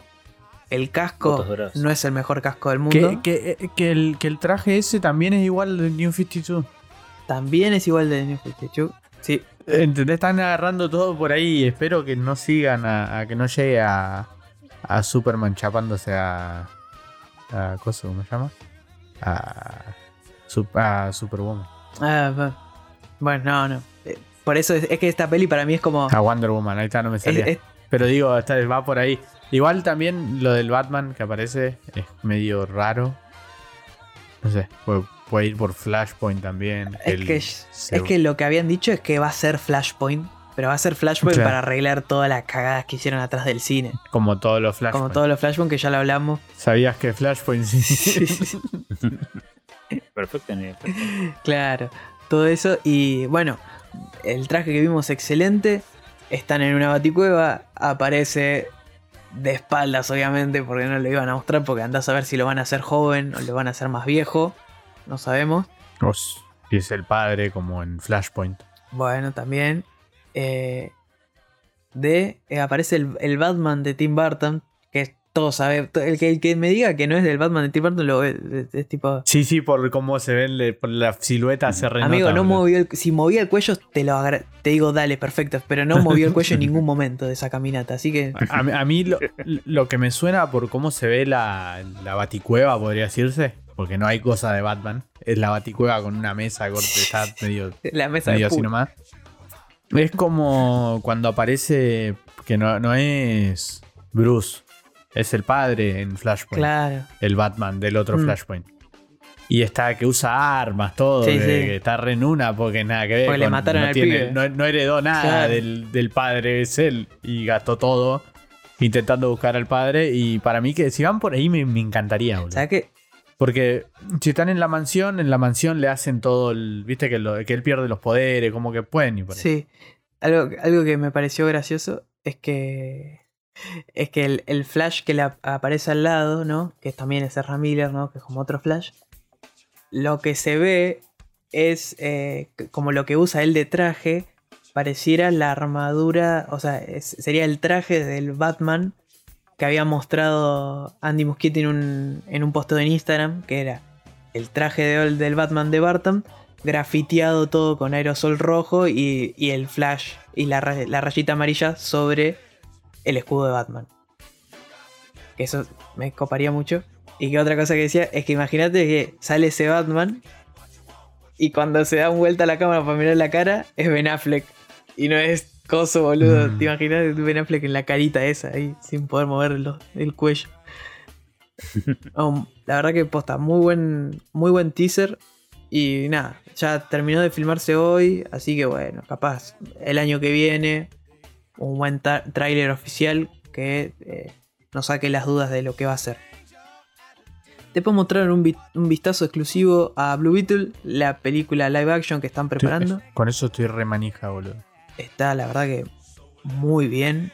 El, el arte, la verdad que se ve ex- excelente. Para los que no saben, el Se que va a ser de eh, Blue Beetle es el pibe de. Ay, no me sale ahora. ¿cómo es? De la serie esta. De Cobra Kai. No. El Ah. chico, el Miguel. Miguel, el Miguel, que tiene otro nombre. Pero el Miguel va a ser eh, Blue Beetle. Después mostraron un tráiler, más un tráiler de historia de Gotham Knights, el videojuego de, eh, de Warner, donde vas a poder ser eh, varios personajes dentro de la Bat Family. Eh, la historia es, se va a centrar en la corte de los búhos, que es un arco que, Qué lindo. que es boludo. un, Es una cosa hermosa eso. Claro, pero que vienen robando bastante. Casi en todos lados lo usaron. Es como que no sabemos qué hacer, corte de los búhos. En realidad, te, te manijean con que van a hacer la corte de los búhos y te hacen algo parecido y lo llevan para otro lado y, y las bolas llenas. Haceme la corte de los búhos, Claro. ya tu hermana. Pero la verdad que nada más era solo historia, no mostraron gameplay. Ya en la anterior había mostrado gameplay y yo pensé que iban a mostrar algo más. Pero no, solo historia, tipo, se quedaron re manijas todos. Después volvieron en momento H. Segun- tercera temporada de Batwoman. Que yo ni he enterado, posta, ni he enterado. Y película animada de Catwoman. Y, nada, y bueno, y que- después lo, lo último es que como que festejaron en unas comillas gigantes que Legend of Tomorrow llega a los 100 episodios. ¿Qué vos decís? ¿En qué momento? A mí que fue una apuesta, que no llegan. ¿no? Lo siento. No se entiende, amigo. Estas series son. Otra serie de la que hablaron es que de Pennyworth, que es la serie de Alfred Joven, que ya lo renovaron para una tercera temporada. Y decir, ¿en qué momento salió eso, loco? Amigo, ¿cómo tienen tanta guita? Sí, boludo, tenés que tener mucha plata para hacer todo esto. Terrible, terrible. Después, eh, bueno, mostraron un, hubo un panel de Batgirl que la verdad que fue como eh, la me absoluta, tipo, no, no, no me mostraron nada, lo único que dijeron es que eh, van, a, van a usar la peluca, la peluca roja, como que va a ser colorada y es tipo, bueno, está bien, dale, no importa, para eso hubieses elegido otra actriz, pero bueno, Pero la peluca es nueva. Claro. porque eligieron una actriz latina y es como, bueno, pero igual va a ser colorada. Ah, bueno. Bueno, está bien, dale. Haz lo que quieras. Haz lo que se te cante, Buenísimo. papito. Después, Mientras que la deje paralítica y, sea- y aparezca oráculo, está todo bien. La serie es toda, toda en silla de ruedas. Eh, cuarto también, cuarta temporada de Titans. Titans que para mí, mm, yo vi la primera y como que no me gustó mucho y después, uh, no sé, es como que va y viene esta serie. Yo la verdad que yo la, la dropié. Y eso que tiene un, un buen... Tiene 13 capítulos nada más, no es mucho, pero es bastante pesadito. Eh, seguimos con después, bueno, esta sí, más que recomendada, si no la vieron, véanla, que es que anunciaron la tercera temporada de la serie animada de Harley Quinn, que es hasta- ahora lo mejor que tiene DC en materia de series, por lejos. ¿Posta? Está muy buena. Tiene, o sea, está muy actualizada desde los chistes, maneja un buen nivel, buen bueno, sí. timing. No es Harley Quinn como, viste que a veces a Harley Quinn como que eh, abusan de que sea Harley Quinn y que sea loca y Sí. bueno acá no. Tipo, eh, Esta es más la Harley Quinn original, la que apareció en el Batman. Total, y haciendo Me chistes, los personajes son. Los personajes aparecen los secundarios. Tienen muy buenos secundarios que hacen que la serie no recaiga siempre en Harley Quinn. ¿No? Por- y entonces Está bueno. se hace muy pasable. Y la verdad que posta, muy buena serie. Eh, después, otra vez, mostrando backstage. Mostraron un poquito de Shazam Fury of the Gods. Y mostraron que los Y algo que me sorprende es que cómo crecen los pendejos, boludo, porque la verdad que los actores que eran pibitos en la peli ya en esta ya están, no sé, miden como dos metros cada uno, tienen barba, todo, boludo. Lo único que le importaba era que eran más altos que él. Es No, puedo creer esto, pendejo de mierda. así. Nah, boludo, eh, eso ya de que soy más chico, yo ya, ya lo asumí que toda persona iba a ser más grande que yo. Pero. Pero sí, no, se mostraron. Y mostraron que va a estar. Eh, ¿Cómo es? Lucy Liu como eh, villana también de la peli. Esa que yo, yo la verdad que no, no, no sabía. Nos enteramos ahí por Los la. Ángeles de Charlie. Exacto, de Los Ángeles de Charlie, Lucy Liu. Y eh, la verdad que mostraron que va también va a mostrar. eh, van a ir por un lado también más mitológico. Vimos más varias me- eh, criaturas que serían mitológicas, así, muy falopa, que me encanta a mí. Tipo dragones, tipo eso. No, muy, muy. Todo muy falopa que, la, que lo que saben eh, de, ¿Qué es lo que tiene que ser Shazam? Exacto. Que es lo que reclamaron de la primera peli, que para mí también no tenía mucha plata la primera peli. Pero encima era como inicio y porque es igual a de New 52 si lo vieron, es igual la película, sí, está, esto yo lo repito porque va a terminar mal el arco y va a empezar muy bien cuando reseten. Nada más, le hago como eso. Si, si siguen con este camino va a pasar eso. Pero tiene eso, es, es muy él aprendiendo súper normal hasta que se empieza a pudrir todo y ya cuando se cruza con la con la Liga de la Justicia la otra cómo se llama la Dark. Sí, cuando se empieza a cruzar con eso se va a la mierda y ya rompen como una barrera y se va toda la mierda y ya hace cualquier cosa. Pero ¿por qué? porque tienen que ir por el lado de la magia. Es como como tiene que ser. Y la verdad que yo est- estoy para esto. Estoy. Me, me gu- me gusta y aparte es, es como. Ya te digo. Va a tener una buena villana y eh, más criaturas, más fantasía, todo por este lado de Shazam. Compro una barbaridad. Y ahora sí. eh, lo que compro una barbaridad, que ya estoy sacando la preentrada cuando salga. ya me vi el tráiler 80 veces, en 1080, en 2K, en 4K. Eh, aunque no tengo un monitor 4K, nada, lo vi así por, por manija. Salió el tráiler oficial, el main trailer como le llaman ellos, de The Batman, la película que va a tener a Batman protagonizado por Robert Pattinson, la película de Matt Reeves. Y qué decir, amigo, es, es tipo, es, es todo lo que siempre soñé de una peli de Batman, una peli de superhéroes, tipo, el tráiler está, es todo lo que está bien. Si no lo vieron, no sé qué hacen, que no lo están viendo, qué, qué les pasa en la vida que no, no vieron ese tráiler. Loco, Que no lo están, Que no lo están viendo ahora. Todo el tiempo. sí, sí, todo que hacen que no lo están viendo importa cuando lo estén escuchando. A la mierda con Spider. que, que- ¿Cómo es? ¿Qué, qué les pasa que no tienen el wallpaper engine corriendo el tráiler en loop en el escritorio, loco? No, no puede ser, boludo. Es. No, no, a, a la mierda Spider-Man no, porque Spider-Man para mí va a ser la peli de superhéroes de este año. El año que viene no existe otra peli. Tipo, me chupa un huevo. Tipo, es esta. Es esta peli. Esta peli va a ser la peli del año que viene. Es tipo. Es increíble lo que hizo Matt Reeves.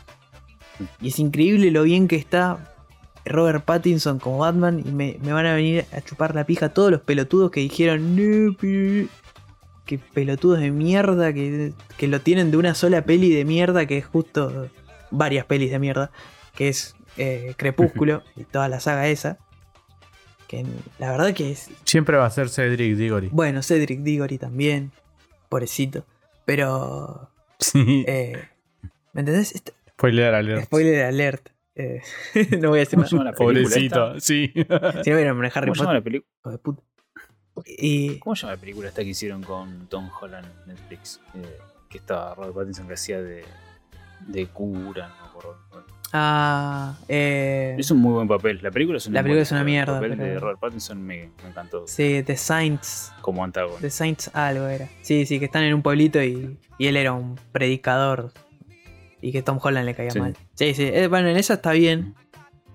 En The Lighthouse está increíble. Eh, y acá, eh, no sé, amigo. Yo, es Batman, amigo. Es todo lo, lo que es.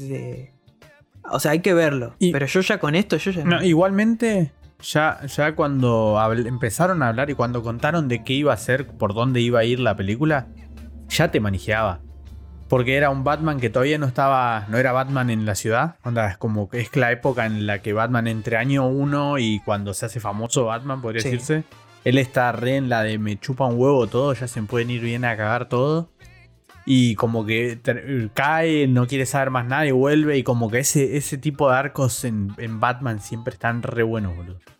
Ah. Que es de, lo, de hecho lo que lo hizo, lo que hizo bien eh, Nolan. Agarrar un arco en el que está bien, cae y vuelve a subir. Y como que es lo interesante de un. de toda la parte de autosuperación y todo eso es lo que termina llamando a la gente, más que nada. Sí, además, eh, algo que me parece también eh, increíble, que dicen que va, es un Batman, es un Bruce Wayne que le chupa un huevo ser Bruce Wayne. Él quiere ser Batman, está enfermizo con Claro. que él va a ser, es como dijeron que vamos, lo vamos a ver como enfocándose sobre todo en eh, él siendo Batman y como Alfred, que Alfred es Andy, An- eh, Andrew Serkis, Andy Serkis y la verdad, Andy, Andy. Andrew me salió cualquiera, Andy Serkis, que está re bien. Ese era el, el único Sí. que más o menos no me convencía. Pero clavado, ahora me, me encantó. Porque tipo es un. Sí. Está podrido de la vida. tipo. Y nada, bueno, Zoe Kravitz como. Como what, eh, Catwoman, ahí está. Como Catwoman también. Me encantó. Batwoman iba a decir, ya mezclaba todo mal. What What. Batman and the Batwoman. El- la Batwoman otra vez. Vení y coman.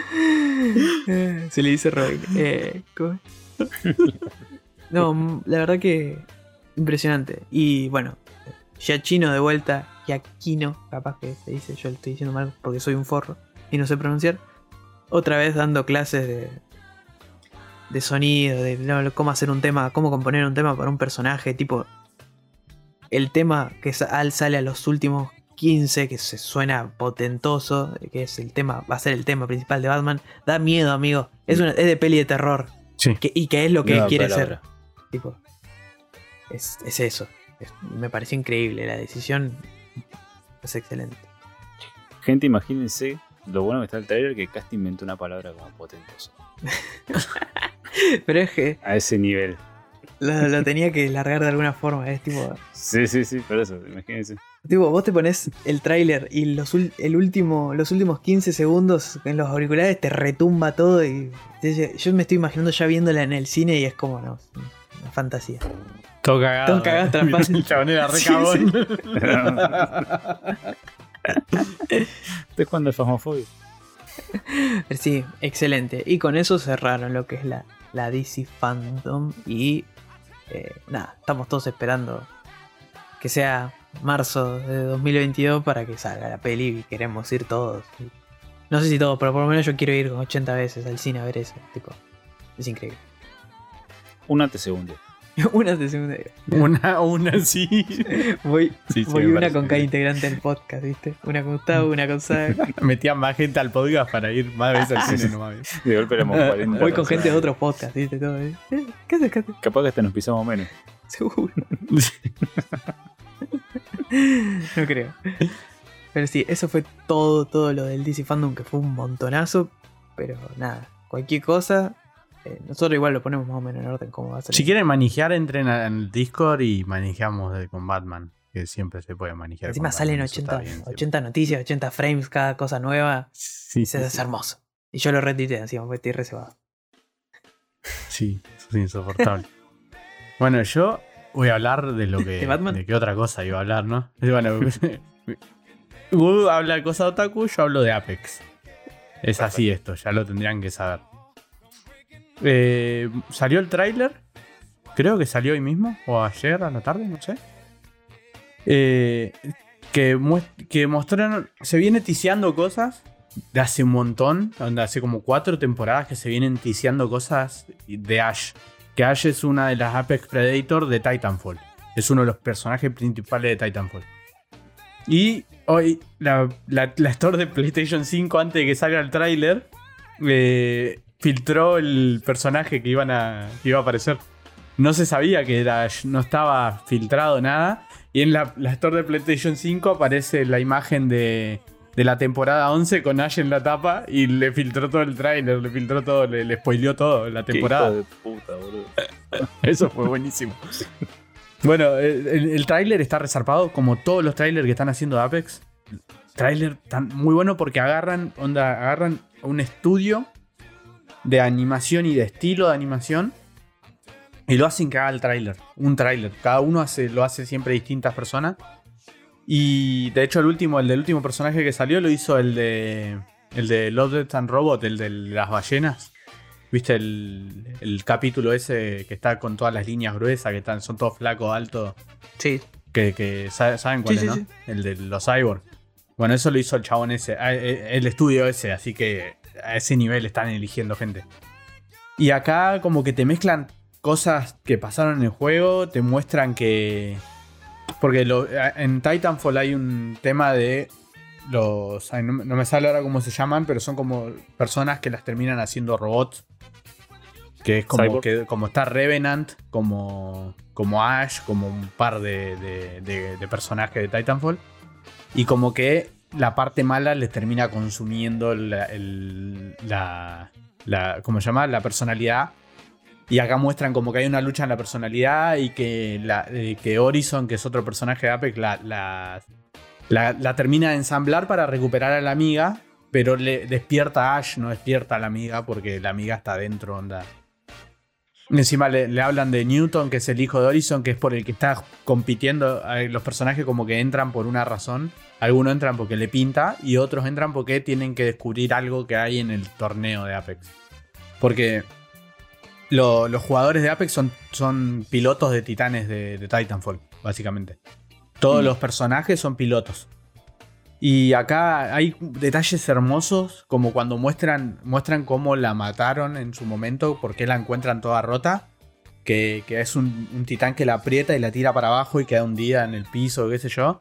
Y eso en el Titanfall, cuando estás peleando con un titán y queda medio, medio para, para rematarlo, le haces el finisher y es el finisher que muestran en el tráiler. Onda, le metes la mano adentro del, titán, lo apretás y cae el, piloto y es la misma, la misma animación, pero vista de otro punto de vista, pero es de Titanfall, zarpado.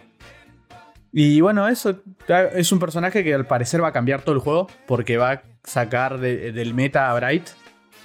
Porque Bright pone portales y es como. Es, es un personaje. Es el personaje más fuerte y el más nerfeado desde que salió el juego Bright. Y este va a ser otro personaje de movilidad y, y- y- y ese tipo de para rotaciones y para todas esas cosas. Y lo va a cambiar completamente. Porque Ash en los Titanfall tiene el poder de teletransportarse. Y acá lo que va a poder hacer es hacer un dash y teletransportarse, pero dejando un portal. Y atraviesa paredes, todos. Así que vamos a ver cuántas veces se buguea en la primera semana. y, y bueno, y, y va, va a salir un mapa nuevo de Apex también. Hay un arma nueva que yo la había encontrado en los archivos. Porque como viste que estamos, estamos imprimiendo cosas 3D, Mm.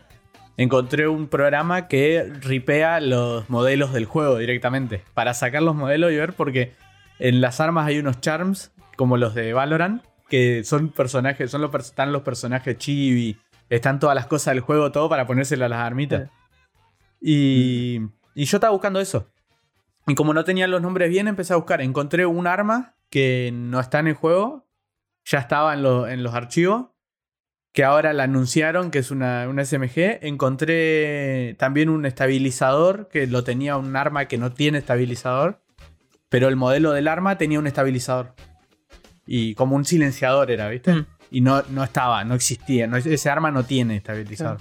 Y ahora se filtró que va a ser un attachment nuevo con silenciador para que no se escuchen los tiros en todo el mapa y que no te caiga gente a tirpartearte.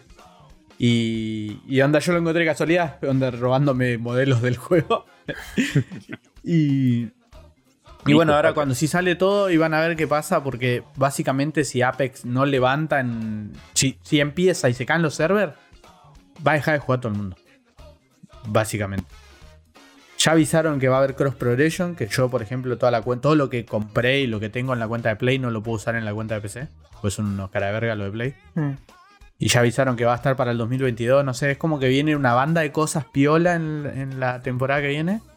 Pero si llega a salir medio mal, se cae a pedazo. Y eso que, si se dan una idea, Apex estuvo cuando sacaron la última actualización de balanceo, porque echaron al nefasto que había, habían encontrado tweet raro y todo eso antes. O sea, echaron al director de balance, que era un pelotudo, donde agarraba el personaje más roto, hablaba y decía, no, porque pensamos que no está lo suficientemente fuerte y lo rompía más a ese nivel de pelotudo. Y lo, lo echaron, bueno, por, por lo funaron básicamente. Ahora Y, y, a- y apenas terminó eso, sacaron un parche haciendo ajustes que, que sirven, que balanceaban el juego posta, pero se rompió el juego una semana. Onda, se- literalmente se rompió una semana, no se podía jugar, bro. Y, y- y fue en el mejor momento porque estaban jugando todos los tipos grosos, que fue cuando hicimos el otro. ¿Te acordás que habíamos hablado de los que habían empezado a jugar? Sí. Pues en la temporada 10, cuando salió, salió súper smooth, no se cayó nada, nada. Después a mitad de temporada, como que tienen que cumplir, viste, con un con, con un, una meta de, de- de- de caída de server por temporada y no llegaban. Y metieron un parche para romperlo. Y estuvo una semana sin andar y la gente sigue jugando, boludo. Eso es porque está bueno el juego, pero son unos cara verga los de Respawn. A mí ni me anda. Y nada, eso. No. Pero, pero, Casti, vos, fue culpa tuya. eso. A mí tampoco me anda. Ahora, eh, por ejemplo, hay un bug muy piola que si vos tenés un banner animado, eh, se te crashea. Onda, se crashea el server, boludo. Es como si, como si estuvieran de- dedoseando el server. O sea, si uno de los tres tiene, tiene el banner animado o una animación en el banner, eh, te, te la guías y tenés pérdida de paquete, todo. Y, No puede ser. y la gente se dio cuenta, la gente se dio cuenta antes y avisaron. Y tres semanas después de que la gente ya sacó los banners animados, porque ya sabían eso, ahora en el juego te, te recomienda. eh, fíjense, qué sé yo, ya sabíamos todos, pero, pero bueno. Y ahora te sale en el juego. Fíjense que si sacan eso te lo, te lo arregla. No arreglaron el bug. Claro, por eso. Te, te dijeron que no lo hagan. Que no lo- Tardaron tres semanas en Word avisar. Pero hubo, hubo un bug, que esto pasó también con Warzone la otra vez, ¿te acordás que les conté que se rompió la tienda y estaban comprando todo? Bueno, ahora hubo un bug cuando salió la última, el último evento que vos comprabas las, la- los, los- los Sí. packs y tenías como un 25% más de drop rate de cosas legendarias. Y había gente que compraba los packs, no le salía nada del evento, pero le tocaban tres cosas legendarias de otro momento de Apex. Y había gente que no entendía porque estaban todos buscando. Vos te compras los paquetes del evento para que te salga por lo menos una cosa del evento te sale. Sí. Estaban buscando la skin piola. Porque hay skin que te molestan menos en la pantalla que yo, son como medio pay to win. Y los chabones compraron una banda y le empezaban a salir skins que doradas que no tenían de otros eventos o del juego en general. Y, de repente hay un chabón que le salieron como. le- él estaba buscando las nuevas y como estaba el drop re alto, le empezaba a caer todo lo dorado y en un momento le salió todo dorado, pero le salían Apex Coins, que era lo que salían los packs. Porque ya no tenía más skin para comprar, porque le habían salido todas. Porque. Y, y vos, vos comprabas el pack y te devolvía la plata, básicamente, el pack. Porque ya no había más skins. No, super Y bueno, todas esas cosas. Y bueno, eso lo arreglaron. En un día no estuvo más el bug. Pero el bug es de que se te saca el rey cuando estás esperando, está hace cuatro temporadas. no lo cambiaron nunca. De puta, boludo. boludo. Sí, sí, sí. ¿Cuándo viene la actualización esta? Eh, no sé. 26 creo. Ah, bueno. Sí, el 26. 2024. Rezo para que me ande, boludo, por favor. Esperemos que sí. Pero bueno, es Apex. Totalmente. Pero sí, no, yo me quedé remanija, boludo, encima. Porque yo venía jugando en la temporada que decimos, la que salió Smooth. Yo empecé a jugar y me estaba encantando y me estaba recopando. Encima salieron los de Arenas, que está re piola. Encima no estaba jugando, se están jugando un par onda en el Discord. Estaban, Estamos todos re manija. Lo veía conectado, sí, sí, sí. Y después se cayó, pedazo. Sí, sí. Encima, en la única actualización que balancearon bien el juego, rompieron todo lo demás. Karma, boludo. Es muy no, bueno. es muy- Es muy el chiste se gracioso. cuenta solo. Sí, encima ahora tiene que aprovechar porque ah, ahora está el torneo y está para están apuntando al presencial. Onda, hay tres presenciales por circuito. Mm. es una banda de movida, boludo. Porque es lo que hace crecer al juego en general. Vos ves un torneo de LOL y decís, guacho, yo puedo llegar a eso, me meto a jugar y la, gente se mete. Pero ahora estamos viendo qué onda. A ver si- encima, si se rompe todo, los que juegan el torneo tienen que jugar con el juego roto. Claro, esa es la. Tipo, dale. Nosotros tuvimos que tr- retrasar una semana el torneo que hicimos nosotros cuando salió el bug este porque no se podía jugar. Desastre. Cuando entrabas y no se podía jugar, jugabas y, y no podías agarrar las cosas, te tiraba para atrás, no, no, no se podía jugar, era un cago de risa. Desastre. Pero bueno, eso siempre. Apex. Aguante Es Apex, sí, sí. Sí. Pero sí. Y saliendo un poco de Apex y más anuncios. Más que anuncios, un, sería como un rumor. Eh, todos sabemos, ¿no? Se viene ya hace bastante. Está el rumor de port de PC de Bloodborne. Que cuando sale, que viene, que no, que ya lo tienen hecho. Que no pareciera que eh, el port está terminado. Y esto lo dijo un insider, que se llama, el insider que se llama Nick, que tiene un podcast que se llama Xbox Era, para un juego de PlayStation, que va a salir en PC, todo muy raro. Y que, eh, lo que el que está haciendo el, el port es eh, Bluepoint, que es el estudio que ya hace, creo que un mes, me parece, ya adquirió PlayStation. Y es el estudio que estuvo a cargo de la rema- remake de- Del Dark, del ¿no? Demon Souls. El Dimo. Es el que Mm. hizo esto. Y que eh, no solo estaría haciendo. No solo habrían terminado el port. Sino que está haciendo una remasterización del Bloodborne para PlayStation 5. Y sería el estudio que esté eh, encargado de la segunda parte del Bloodborne. O sea, están laburando tan bien que le van, le van a dar el Bloodborne 2. Eh, ¿Cómo viene esto de la mano de Coso? Eh, o sea, yo creo que es por un tema de que PlayStation necesita un, un exclusivo más. Capaz que From Software está pleno con el, con el Coso, con el Elden Ring. Que ya retrasaron Elden Ring para, el, para Mm. febrero. Un mes más tarde sale. Y que se están viniendo la- las pruebas estas para probar el, la- el online de lo que sería el Elden Ring. Así que no estaría mal si ya vienen laburando bien la gente de Bluepoint. eh, conseguir la, IP de Bloodborne, que ya es de ellos. Pero bueno, ahora se lo van a dar Bluepoint. Que el Demon Souls eh, es muy buen juego. Todos estos los. Si, si vieron videos, ven que se ve una maravilla, todo. Pero sobre todo es que mm, retocaron un poco la mecánica. y Entonces se, se juega bastante bien. El de PlayStation 3 es muy duro. Yo no lo llegué a terminar por un tema de que, bueno, la, la Play no era mía y etcétera, pero hasta donde jugué ya era bastante duro, también es Play 3, ¿no? Pero este es mucho mejor, mucho mejor. Y lo que pasa es que hay la pregunta que se hacen todos es ¿por qué no, no sale si ya está terminado? Estaba planeado para fin de año, pero ¿qué pasa en fin de año? Sale en Uncharted 4 con eh, el Los Legacy. Bueno, entonces lo sacan para febrero. ¿Qué pasó? Que ahora que sale en febrero, Elden Ring. Entonces no quieren que se choquen los productos. Entonces seguramente vaya a salir Elden Ring en febrero. Y más adelante, en junio, ponele, sale. eh, saldría el port para PC. Más o menos calculen si es de febrero unos meses más. eh, como cuando salió en este año el. ¿Cómo se llama? El Days Gone. Que salió por, por ahí, por esa fecha. Eh, julio, agosto, una cosa así. Eh, nada, buenísimo por la gente de Bluepoint, porque la verdad que el remake está. El remaster. No, perdón, remake. Uy, Dios, me reconfundo. El remake está muy bueno.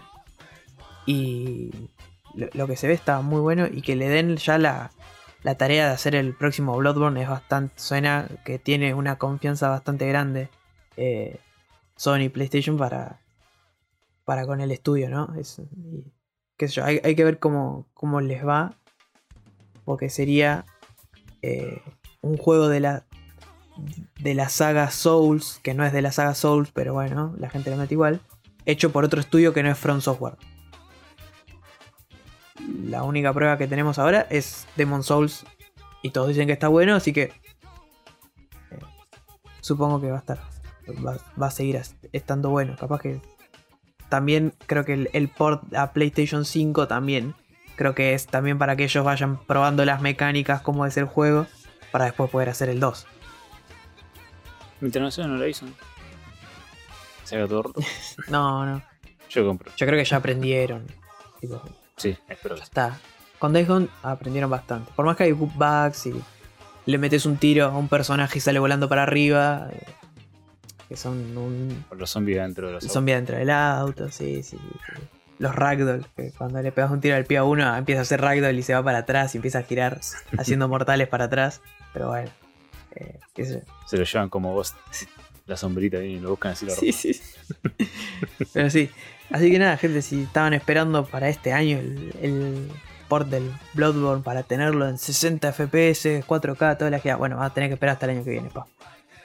En diciembre te juegas eh, te juegas el, el Uncharted 4. Si no jugaste los tres anteriores, cágate, porque no sé, porque sacan el 4 y no sacan los otros los primeros Sí, tres. de los Sí, otros los primeros tres que ya están porteados encima. O sea, ya el port lo hicieron a Play 4, tipo. Y ya tienen un estudio. Cosas de Sí, Sony. cosas de Sony. Y también puedes ir a ver Venom 2. En, en diciembre. no, por favor. No, no, ahora. De ya. La tiraba ahí. Y puedes ir a ver Venom 2 si quieres. Ahí. Como- No, ahora de Yapa. Si estás muy manija de Sony, ¿viste? Puede servir. En enero tenés Morbius. También. Que va también medio de vampiros. y cosas así. Medio. Cosa con sangre. arre. Pero sí, eh, posta. eh, esto es. La verdad que es un. Es una notición. Pero bueno. Estas fueron las noticias de la semana. Nos tomamos una pequeña pausa. Y ya volvemos.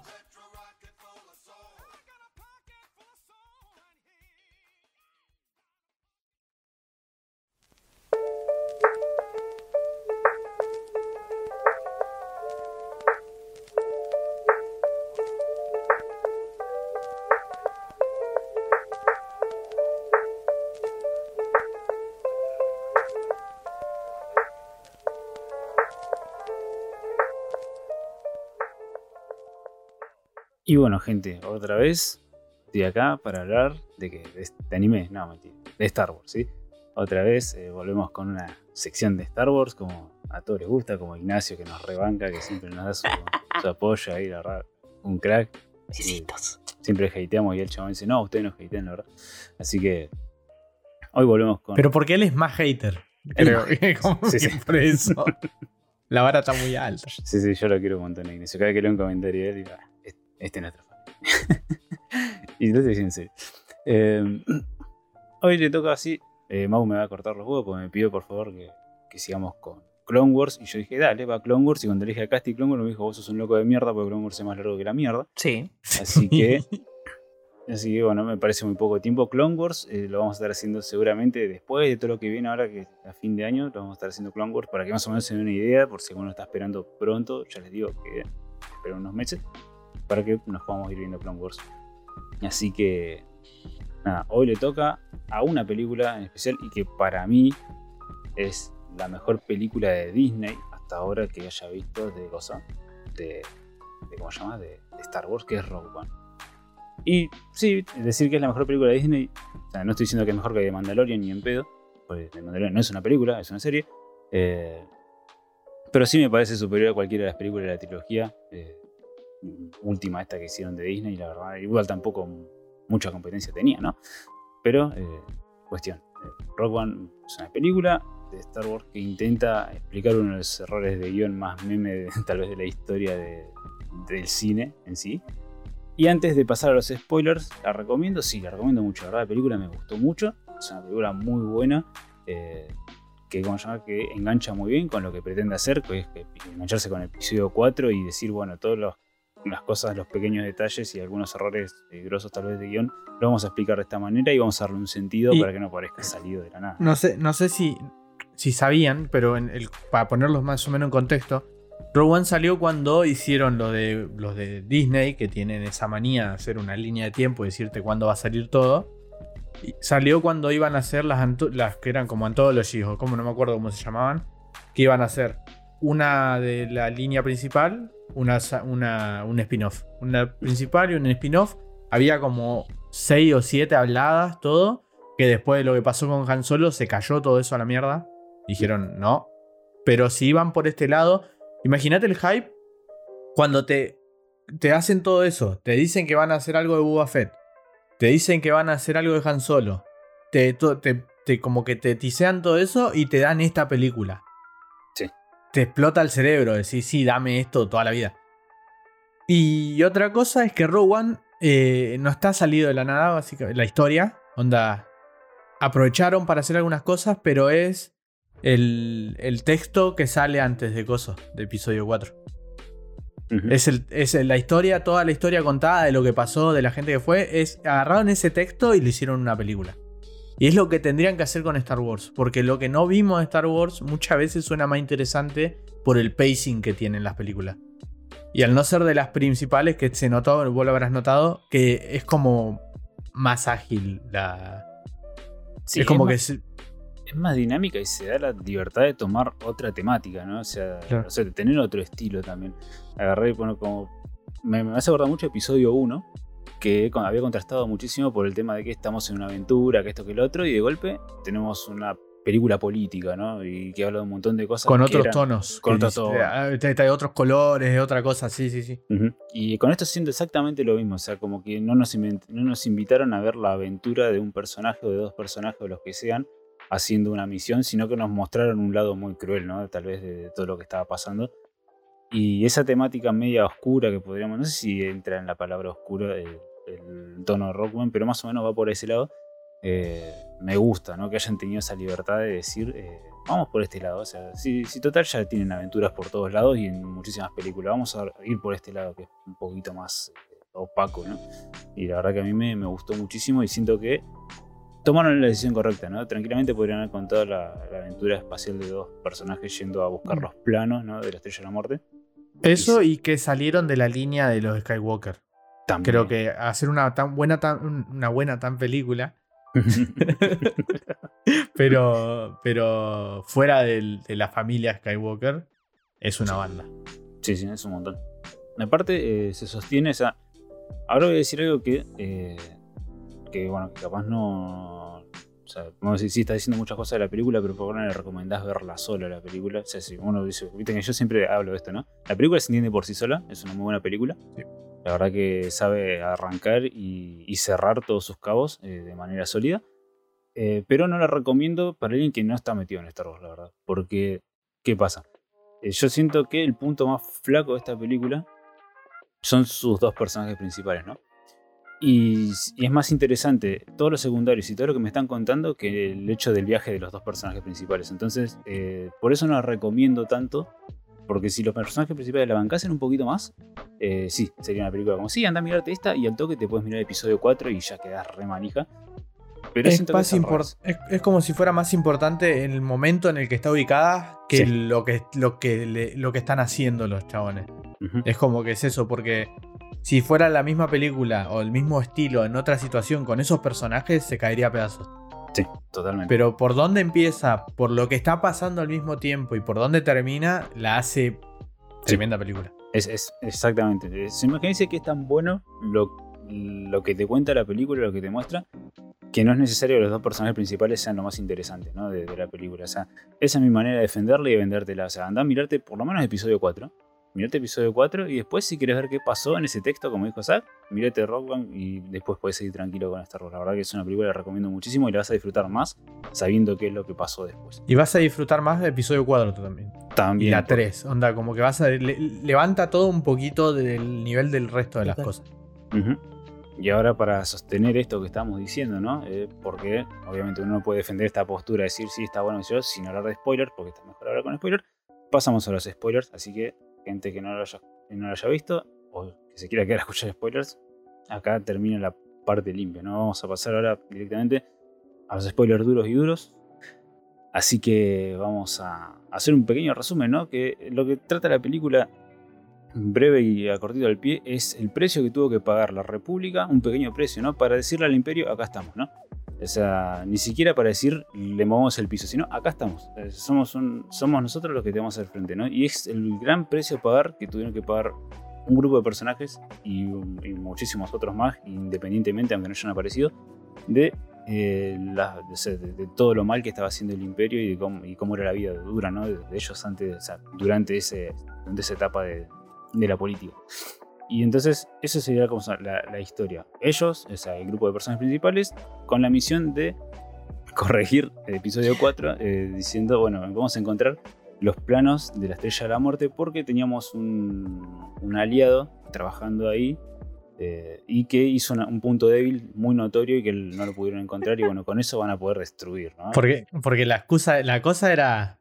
¿Por qué tiene eso? Es como Sí. el de. El de Phineas y dice, ¿por qué le pongo el botón de autodestrucción? Básicamente es. Es Duffermi, boludo, había hecho la, la estrella de la muerte. Sí, hijo de puta. Y como que cubren eso, que es un plot hole que era muy grande. Porque estaba muy buena, pero ¿por qué? ¿Por qué? ¿Quién consiguió esto? ¿Por qué? ¿Por qué tenía esa cosa rota que se podía explotar así una cosa tan con tanta Sí, sí. No tiene sentido. un aparato que estaba sometiendo a toda la galaxia aparte. Claro, me gustaría saber si todas las otras estrellas de la muerte que hacen en la película nefasta esa que le gusta a un par de personas, eh, si también lo tienen. Seguramente. Eso estaría, estaría muy bueno saber. No, no era en la versión 2.0. era- Claro. Era la misma. Le corrigieron un par de cosas. Eh, sí, como decían ustedes, a- más- va a venir más de un gordo con la mano llena de grasa de pollo a decirme, che, no, loco, George Lucas lo tenía pensado desde el principio, esto, porque George Lucas es soda, ¿viste? Y tiene todo el One Piece pensado desde el principio. No, o sea, flaco. George Lucas te roba en la cara, es un hijo de puta, o sea, te hace cosas muy buenas. Y los errores que tiene, te los vende como universo expandido. Y está bien, compro yo.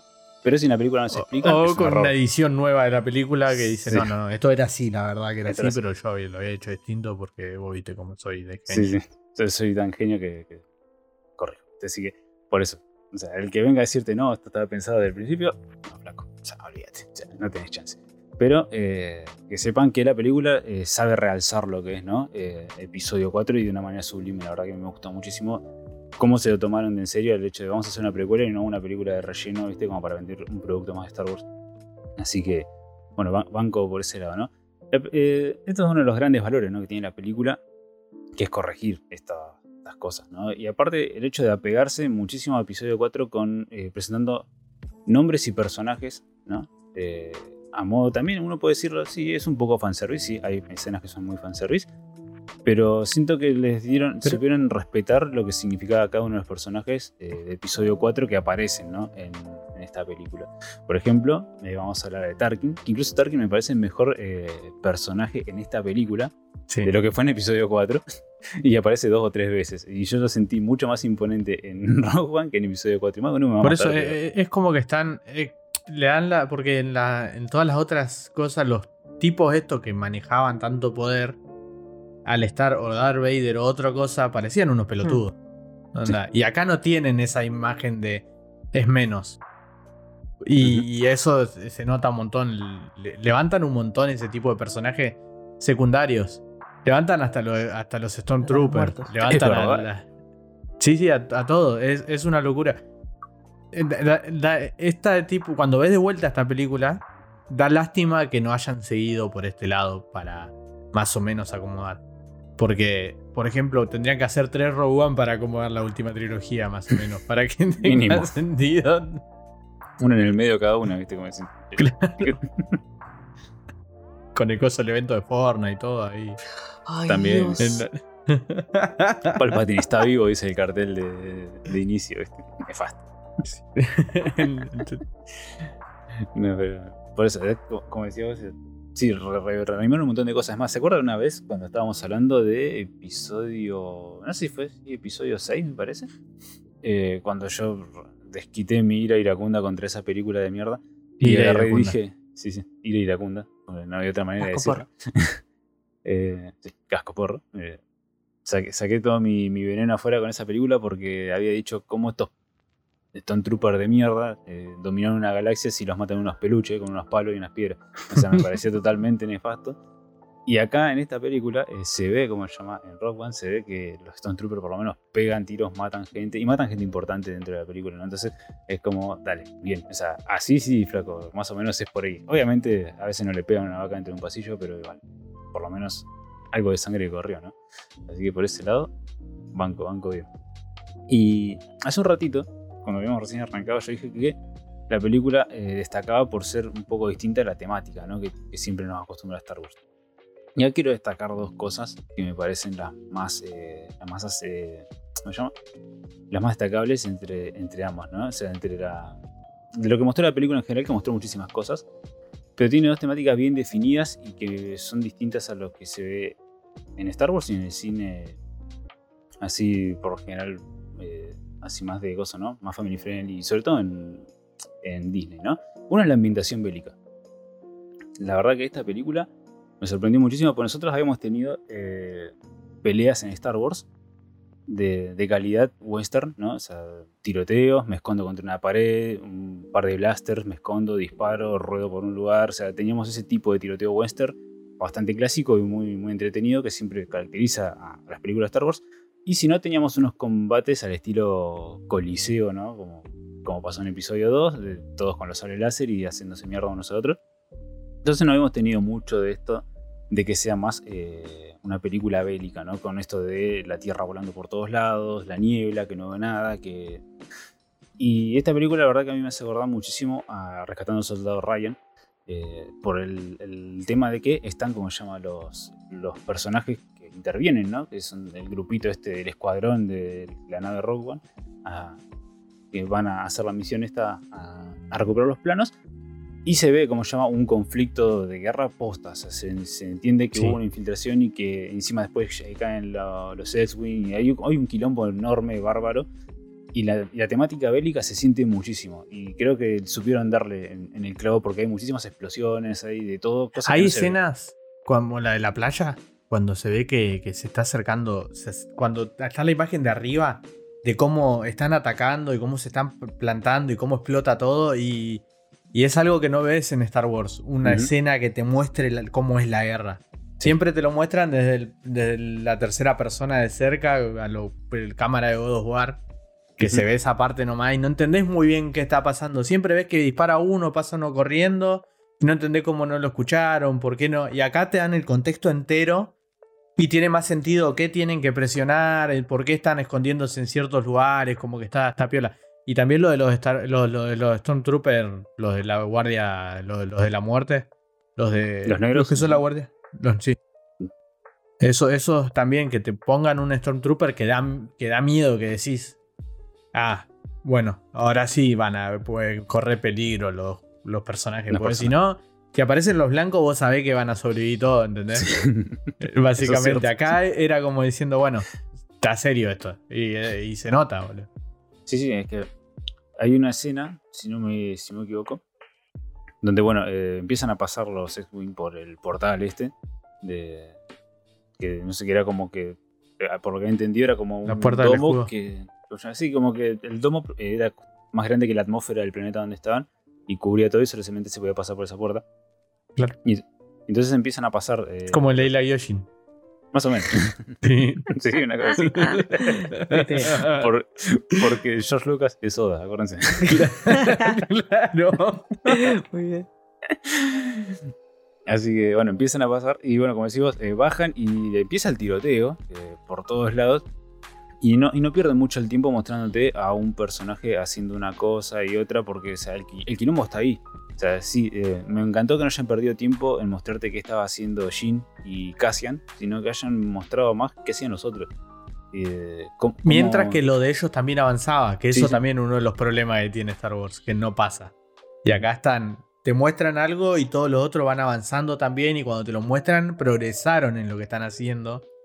Y no, no está todo parado hasta que muestran la otra imagen y eso está piola. Sí, no se congela el tiempo. Sí, sí. Eh, y, y como se llama, y otra, bueno, y como decía, que, que me ha gustado esta ambientación bélica y que esta película me recuerda muchísimo a Rescatando al Soldado de Ryan, también lo hace por el, la, la, otra temática que es el eje principal eh, de la película y que no, no, no, es el rescatar los planos, sino el sacrificio, ¿no? Eh, esta película es de sacrificio y es un sacrificio muy, muy grande. O sea, eh, Rescatando al Soldado de Ryan me acuerdo muchísimo, y voy a spoiler Rescatando al Soldado de Ryan, porque mm. o sea, ¿cómo se llama? Eh, es una película viejísima, no sé cuántos años. Si no la vieron, son un hijo de puta. Eh, pero sí, eh, es un grupo de soldados que va a rescatar a un, al soldado rey, como dice la película. Eh, porque era el último Fin de la sinopsis, de, de unos, de- de unos hermanos, ¿no? Entonces, no sé qué ley era en Estados Unidos que vos no podías, o sea, si eras el último de tu familia en, en una No, guerra, en realidad no, es- no es que es una ley, es como decir, no podemos hacer que la madre pierda los cuatro Sí. hijos. Onda, vayamos a... De, a- de onda, fue de onda. traigámosle al, al pibe, a, a la señora. Y entonces eh, Tom Hanks se arma de un. su- o sea, está con su escuadrón, van a rescatarlo y los personajes, obviamente, eh, cuando llega el momento del clímax, van cayendo, ¿no? Eh, de manera cruel. y- Película que hizo famosa Vin Diesel. Y ahora está en Rápido y Furioso, imagínate. ¿En serio? Sí, es la, es la primera película importante que hizo Vin Diesel. Mirá. Él había hecho una película chiquita y un par de cameos, pero lo vieron y lo pusieron ahí porque le había gustado cosa y, y lo hizo famoso. Y tiene una escena de, de él actuando que no se vio nunca Él más. pues. actuando, interpretando un papel. Sí, Claro. sin Cuando le- ser un personaje. Cuando le da el papel, eh, cuando él le da el mensaje, el chabón parece que está actuando y todo. Zarpado. Parece que está actuando. Ahora va a aparecer en DC que tranquilo. Eh, así que, no, bueno, los personajes van cayendo, ¿no? En el Soldado Ryan. Y vos decís, bueno, siempre estamos acostumbrados a que en el sacrificio el, el personaje siempre logre algo, ¿no? Como por ejemplo, no sé, la típica escena de el hacker, retengo la puerta, ¿viste? O justo antes que me coma un tiro por la espalda, eh, desbloqueé el programita, qué sé yo, ¿viste?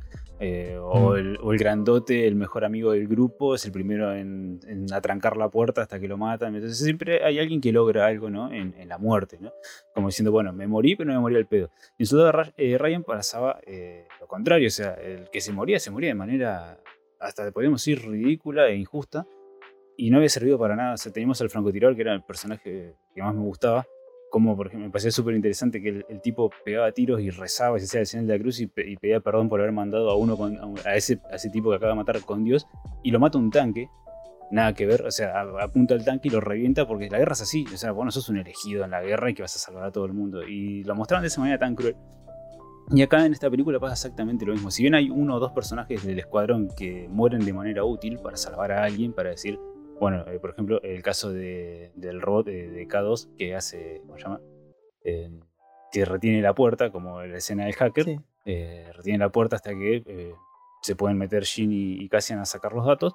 O el- Otro buen o droide, no le erra con eso sí, Star Wars. los droides. Muy- eh, es mi personaje favorito. Sí, es un personajazo, boludo, y no hace un choto. No hace un Eso choto, es- pero el humor es de- un de- personajazo. sí. El humor de K2 es lo mejor que viene Star Wars hasta ahora. imagínate. El humor- Sí, mucho sí. no me gustaba el humor. Tranquilamente, claro. Y este humor que maneja K2 es increíble. Y bueno, y el otro que también muere de manera útil eh, es Chirrut, que es el. ¿Cómo se llama? El, el chino ciego este, que nunca me acuerdo, pero que era sensible Sí, a la fuerza. el, de, el de la fuerza, eso. Y eso también te centra en, en el tiempo en el que están. Porque al estar todo lo de que va a pasar en, en episodio 4 y, y- y lo que pasa que, que, que cuando empieza toda la historia de Star Wars, están olvidados los Jedi Sí. y todo eso, y que el chabón siga creyendo y que encima no se ve, pero es como el personaje de que tiene suerte en, en- en Deadpool. Claro. Onda, Sí. no sabes si le pasó por eso. Pero es el único que está zafando porque está creyendo en la fuerza, ¿entendés? Como que eso está bueno porque no, ninguno puede afirmar que está la fuerza, pero el que cree, siendo ciego, como que ve las cosas por la fuerza y ese tipo de cosas que te centran en, en qué situación estaba el universo en cuanto a los Jedi y la fuerza. Y creo que es ese por el lado que quería apuntar eh, Ryan Johnson cuando hizo episodio 8. Exacto. De que cualquier- cualquiera puede ser sensible a la fuerza, lo Sí. demostró al final con un pibito que levantaba la escoba con la fuerza y él lo usaba para boludear. Pero la fuerza era algo que estaba ahí, que cualquiera podía sentir y que por eso Rey también era, era sensible a la fuerza. Y después, bueno, vino episodio 9 a decir, no, sos Claro, que Palpatine y chúpame la, la idea era, no hace falta que estén Palpatine y los Skywalker metidos Sí. para que... Y bueno, y después vino el otro pelotudo y... Y, y aparte de eso, te da mucho juego, ¿no? Te, te da mucho juego para contar otras historias, para decir, bueno, se murieron los Skywalker, se murieron los Palpatine, yo, tenés eh, personajes nuevos, interesantes y un universo enorme por explorar. Entonces está bueno eso que el concepto de la fuerza sea así. Y me gustó que en esta película lo, lo, lo manifiesten de esa manera, ¿no? Como con un loquito eh, ciego que en cualquier otra película, por ejemplo, de estilo medieval, sería un, un loco, un hereje o lo que sea, ¿viste? Eh, estaba ahí dando vueltas. Y acá este, este tipo era, eh, parecía que o tenía mucha suerte o, o qué sé yo, pero... Claro, bueno, pero en el verosímil ese, para ellos es todo un loco. Pero nosotros, como sabemos que la fuerza está, Sí. te hace. Te, te lo, lo ves distinto y eso está bueno también, Ujú. porque vos lo ves como él lo ve. Sí. Y no lo ves como. Si nosotros no supiéramos. Si esto hubiera salido antes de que sepamos lo que es la fuerza en general, también pensaríamos que está loco y lo reivindicaría cuando. Y por eso es un buen personaje. Porque, porque es el- vos sabés el contexto del chabón sin, sin que te lo muestren en la película. vos lo estás entendiendo y los personajes no, eso está buenísimo. y- y por eso tenés que ver Star Wars antes de ver esta Mm. película. Totalmente. Pues se basan, a- asumen muchas cosas. Asumen que vos ya sabés ciertas cosas, no te explica tanto. Y al no explicarte tanto, también hace que sea más fluido que, las ori- que la, del- la- la de la línea normal de Star Wars, de las principales. Sí, pero ya se está como dado por sentada muchas cosas y eso le da tiempo a agilizar ciertas cuestiones, ¿no? Entonces, O, a- o aplicarte cosas de la película. Tener que explicar el universo en cada película hace que se vuelva pesado. y aparte, no es un universo muy chiquito que convengamos, ¿no? Como para.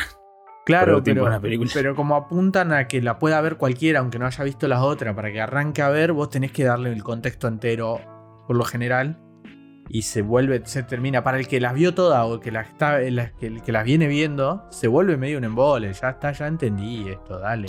Diez veces lo mismo, otra vez. Claro. Ya entendí que se, por qué se hacen toalla los Jedi, por qué se hacen uno con la fuerza. No me lo tenés que explicar cada vez que se hace. ¿Entendés? Qué bien, Así que, sí, bueno, como te veníamos diciendo que esta película, la verdad que con el tema del sacrificio, eh, lo demuestra con, con cada una de, de las escenas, ¿no? Que, que va teniendo, sobre todo al final. Pero eh, si te pones a pensar, la película arranca con, con un, un sacrificio directamente. O sea, por ejemplo, tenemos a, no sé el nombre, eh, Galen, Galen Erso, que es el, este ingeniero, ¿no? Que, que troleó la, la estrella de la muerte para que eh, la puedan reventar en el episodio 4. En realidad era un. trabajaba para el imperio y estaba. se había como retirado. No me acuerdo bien. Eh, porque perdí el contexto. que es Matt Mikkelsen. No, es joda. ¿Cómo? El chabón. El, Eh, El, nombre del actor. Ah, el. mm, Matt Mikkelsen, ¿sabe quién es? El, el- es el, el que Doctor estuvo en- El ¿Cómo? que tenía- no es el de Doctor Strange, que el, el de la hermana Claro, y es el Ay, de. El de- no, sí, el del. ¿Cómo se llama este juego de mierda? Ah, el de Que- Stranding. Que, jugás a hacer el de, el de Uber. Ese. El de Uber. El de El de Uber, Uber Eats. El de Rappi, sí, sí. Me encanta. Y lo, lo tenemos ahí que él es traidor. eh, se va. No, no me acuerdo muy bien si él se había, se había retirado o si se había escondido, me parece, en ese planeta. Él estaba laburando con ellos y en un momento como que se dio cuenta de que estaban haciendo la, la- como la estrella de la muerte y el chabón agarra y dice, no, che, yo me bajo. Que ahí viene el meme de, Mm. estuvimos tan cerca de la perfección que viene el chabón a buscarla a la casa. es buenísimo. Y. Bueno, pues ahí como dijo Casti, y cae, ¿no? Este que para mí es el peor personaje de la película. Eh, que es como se llama. ay, ni, ni siquiera me acuerdo el nombre. ¿Cómo era? Eh, Krennic, ¿era el nombre? Sí, creo que era. Yo te digo que sí, pero yo tampoco me acuerdo. Pero sí, era un nombre medio así. Sí, ese me parece el, el peor personaje. Y ya vamos a hablar de él cuando tenga que hablar de lo malo de esta película. Orson Eh, Krennic. Es Orson Krennic, eh, que encima el tipo estaciona como a 5 kilómetros diciéndole, che, chabón, estoy acá, estoy llegando. Si te puedes ir y no te encuentro. ¿Viste como cuando los patrulleros prenden el- la luz y la sirena para que el rollo se vaya de la esquina y no tener que meterlo preso? Bueno, una cosa así. Eh, el tipo llega y, eh, y- y se, y se muestra así como, che, bueno, tengo que buscar. Y, y la mujer, que también me parece muy forzado lo de la mujer, porque ya se podía haber escondido en la piedrita. Incluso el mismo, eh, el mismo Galen se podría haber escondido en la piedrita, esa que, que estaba re bien camuflada. Pero bueno, eh, la cuestión es que la, la mina dice, bueno, yo me voy a hacer la loca delante de estos, de estos Stone Trooper 2.0 y con un taser le voy a apuntar, o sea, le voy a apuntar a ver si los puedo matar. Y Sí, blaster, es Ore. Sí, y eso haré, me parece una muy buena idea. Se come un corchazo y bueno, ya arrancamos ¿no? con un sacrificio. Forzadísimo, pero es un sacrificio en sí.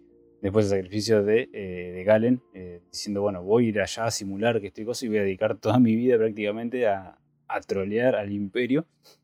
Después el, el morocho este, que no me sabe el nombre, que es el, el que estaba en Black Panther y en un montón de otras películas.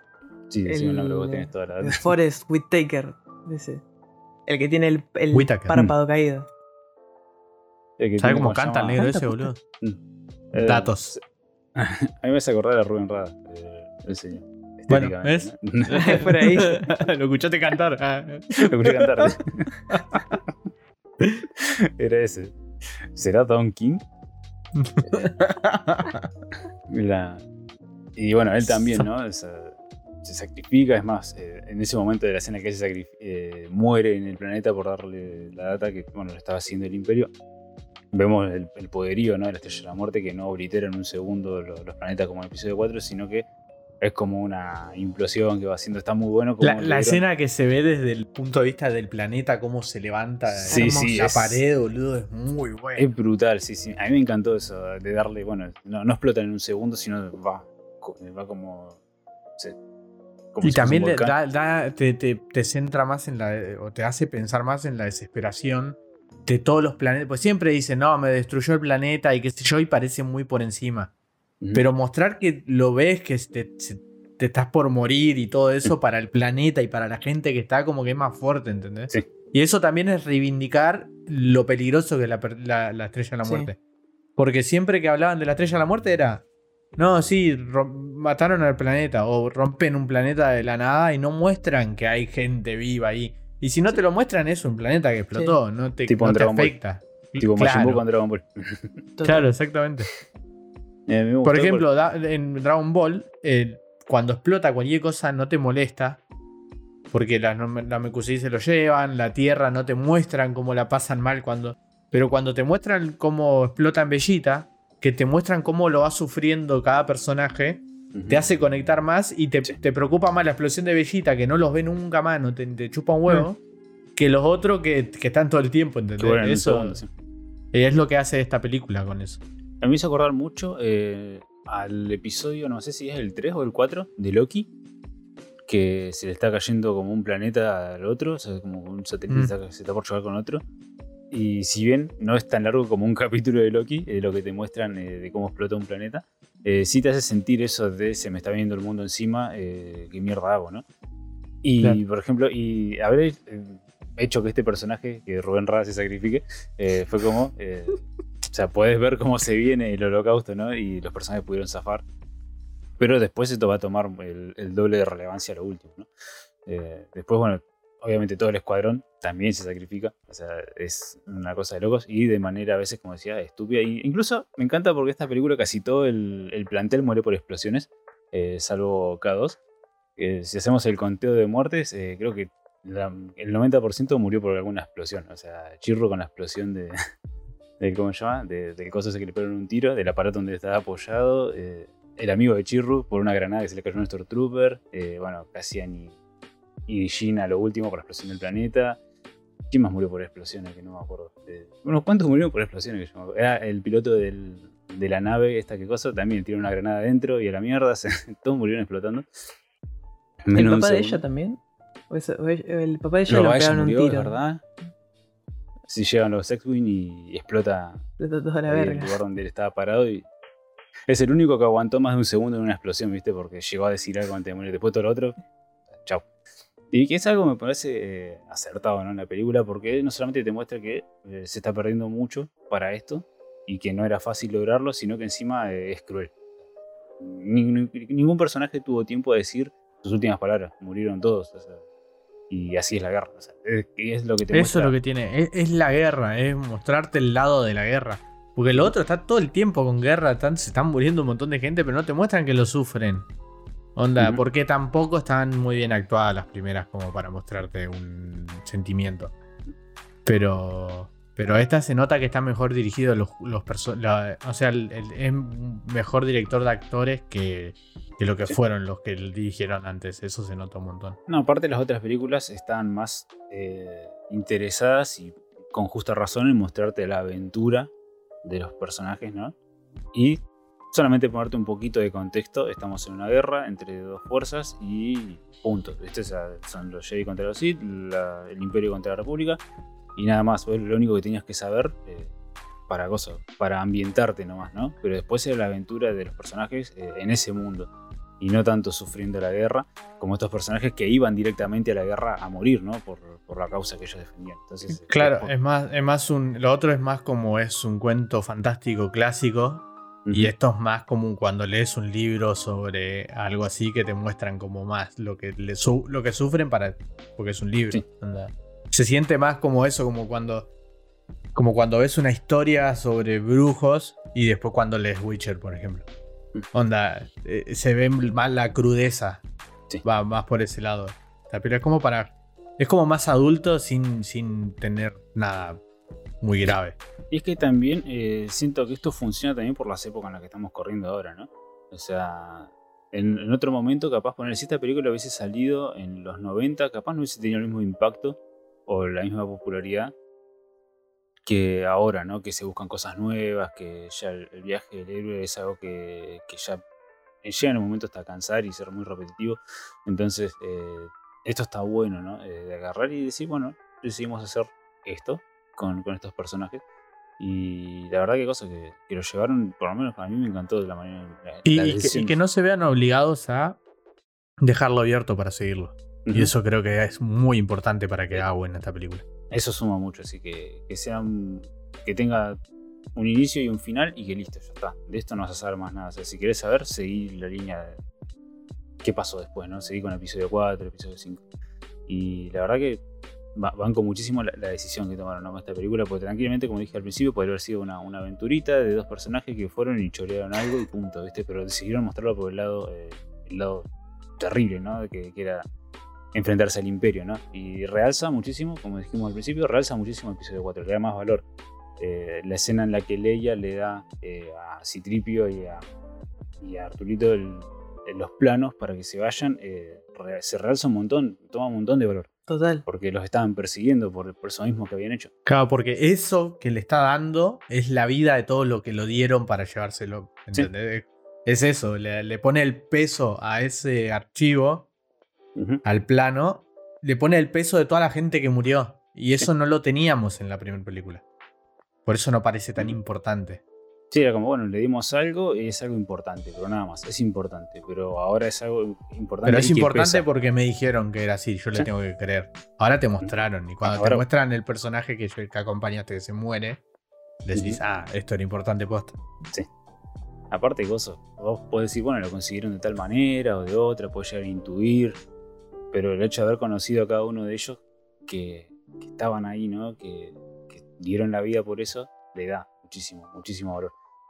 Y, y bueno, con, con esto así como para ir avanzando un poquito más, vamos a pasar eh, a los que son para mí lo- los mejores personajes de esta película. La verdad que, que voy, a hablar primero de Cassian. Y si yo dije que lo más débil de esta película son los, los dos personajes principales. Esto es un error que tiene la película por el hecho de que eh, son muchísimos personajes y son dos horas para contarte la historia de muchísimos personajes. Entonces no tiene el tiempo suficiente para mostrarte qué hace cada uno. Entonces caracteriza a unos, te desarrolla a otros, pero a los que desarrolla tal vez no llega a desarrollar toda la cosa. Y aparte a, todo eso tiene que sumarle el conflicto que está pasando, sumarle eh, la conexión con el episodio 4 y un montón de otras cosas. Entonces el tiempo no nos dio, ¿no? Capaz que para una serie de, de Rock One, capaz sí bancaba muchísimo más y el, peso de los personajes principales hubiese sido muchísimo más, porque encima son interesantes. Y por eso meto a Cassian Andor en el puesto número 4 como de los personajes más interesantes, porque siento que es un personaje que con la entrada, con- o sea, con, con la- me parece una de las mejores presentaciones de personajes, Total. porque fue letal el hecho de que el tipo eh, haya, le haya pegado un tiro a uno de los buenos. O sea, eh, con este no se jode, ¿entendés? Entró y dijo, sí, yo soy de los buenos. O sea, soy de la República, pero este que está al lado mío es medio boludo y está dudando y me puede poner en peligro a, mí y a la misión. Pum, un tiro y la mierda. Entonces, me pareció como una presentación brutal. Obviamente después Cassian no estuvo tan a la altura de lo que nos presentó al principio. eh, Pero con eso te setea lo importante que era. Que llegaba a eso y por eso la muerte también. Onda, todo es para subir un poquito la importancia del, de episodio 4. Básicamente. Aparte, Gozo dijo, yo no soy Han Solo con esa escena. Total. Claro. Han Solo era un mercenario, te hacía cagar de risa, era violento, era masculino, eh, tenía un montón de cosas. Y este era exactamente lo mismo. Soy un mercenario masculino con, con esta Pero con- intención así, pero soy un hijo de puta y, o puedo ser mucho más, ¿no? O sea, o Hago lo que diferente. tengo que hacer, claro. Sí. Entonces eh, me encantó esa manera de diferenciar eh, a nuestro estereotipo de mercenario que teníamos ya por Han Solo, diferenciarlo de esta manera, ¿no? Ver, Con una sola escena, una escena, escena que, bastó como para decirme, este es Cassian Andor y es lo que vale la pena, ¿no? Entonces, eh, la verdad que yo por ese lado banco un montón la presentación de, este personaje, me parece brutal lo que hicieron con, este- con, con Cassian. Y después, a medida que iba avanzando la película, siento que se fue medio desinflando o que eh, el hecho de presentar tantas cosas no le dieron tal vez tanto protagonismo y tanta relevancia como me hubiera gustado. Sí, con una sí. o dos escenas más como esa, capaz que lo, Sí. lo, lo sostenían. Pues medio no. que al final te olvidas que hizo ese tipo de cosas y como que queda como. Claro. Entonces siento que le faltó un poquito, pero igual aún así la presentación fue tan buena y, y, cosa- y nos puso tan en contexto también de que también los de la República no son todos buenos. O sea, nos puso ese gris también de agarrar y decir, no, o sea, el Imperio ni son todos malos, porque imagínate, un tipo como Galen trabajaba en el Imperio y es un tipo bueno, eh, pero que bueno, eh, tiene ese trabajo, lamentablemente. Y encima lo fueron a buscar porque se fue y tuvo que hacer la estrella de la muerte igual, y eso le costó vida a millones de personas, a pesar de que él haya creado un punto débil. eh, si bien podría haber, no sé, pirateado el rayo para que cuando pegue un tiro explote y se mueren todos, pero bueno, decidió ponerle ese punto débil tan notorio en, ¿cómo en el episodio 4. Y tenemos a Cassian, que es un tipo de los buenos, supuestamente, pero sin embargo no tiene miedo en matar a un compañero o matar, por ejemplo, al padre de Y es la guerra, eso es lo que te muestra, te sigue diciendo la película. Constantemente. Y bueno, entonces Cassian lo, lo banco muchísimo por eso.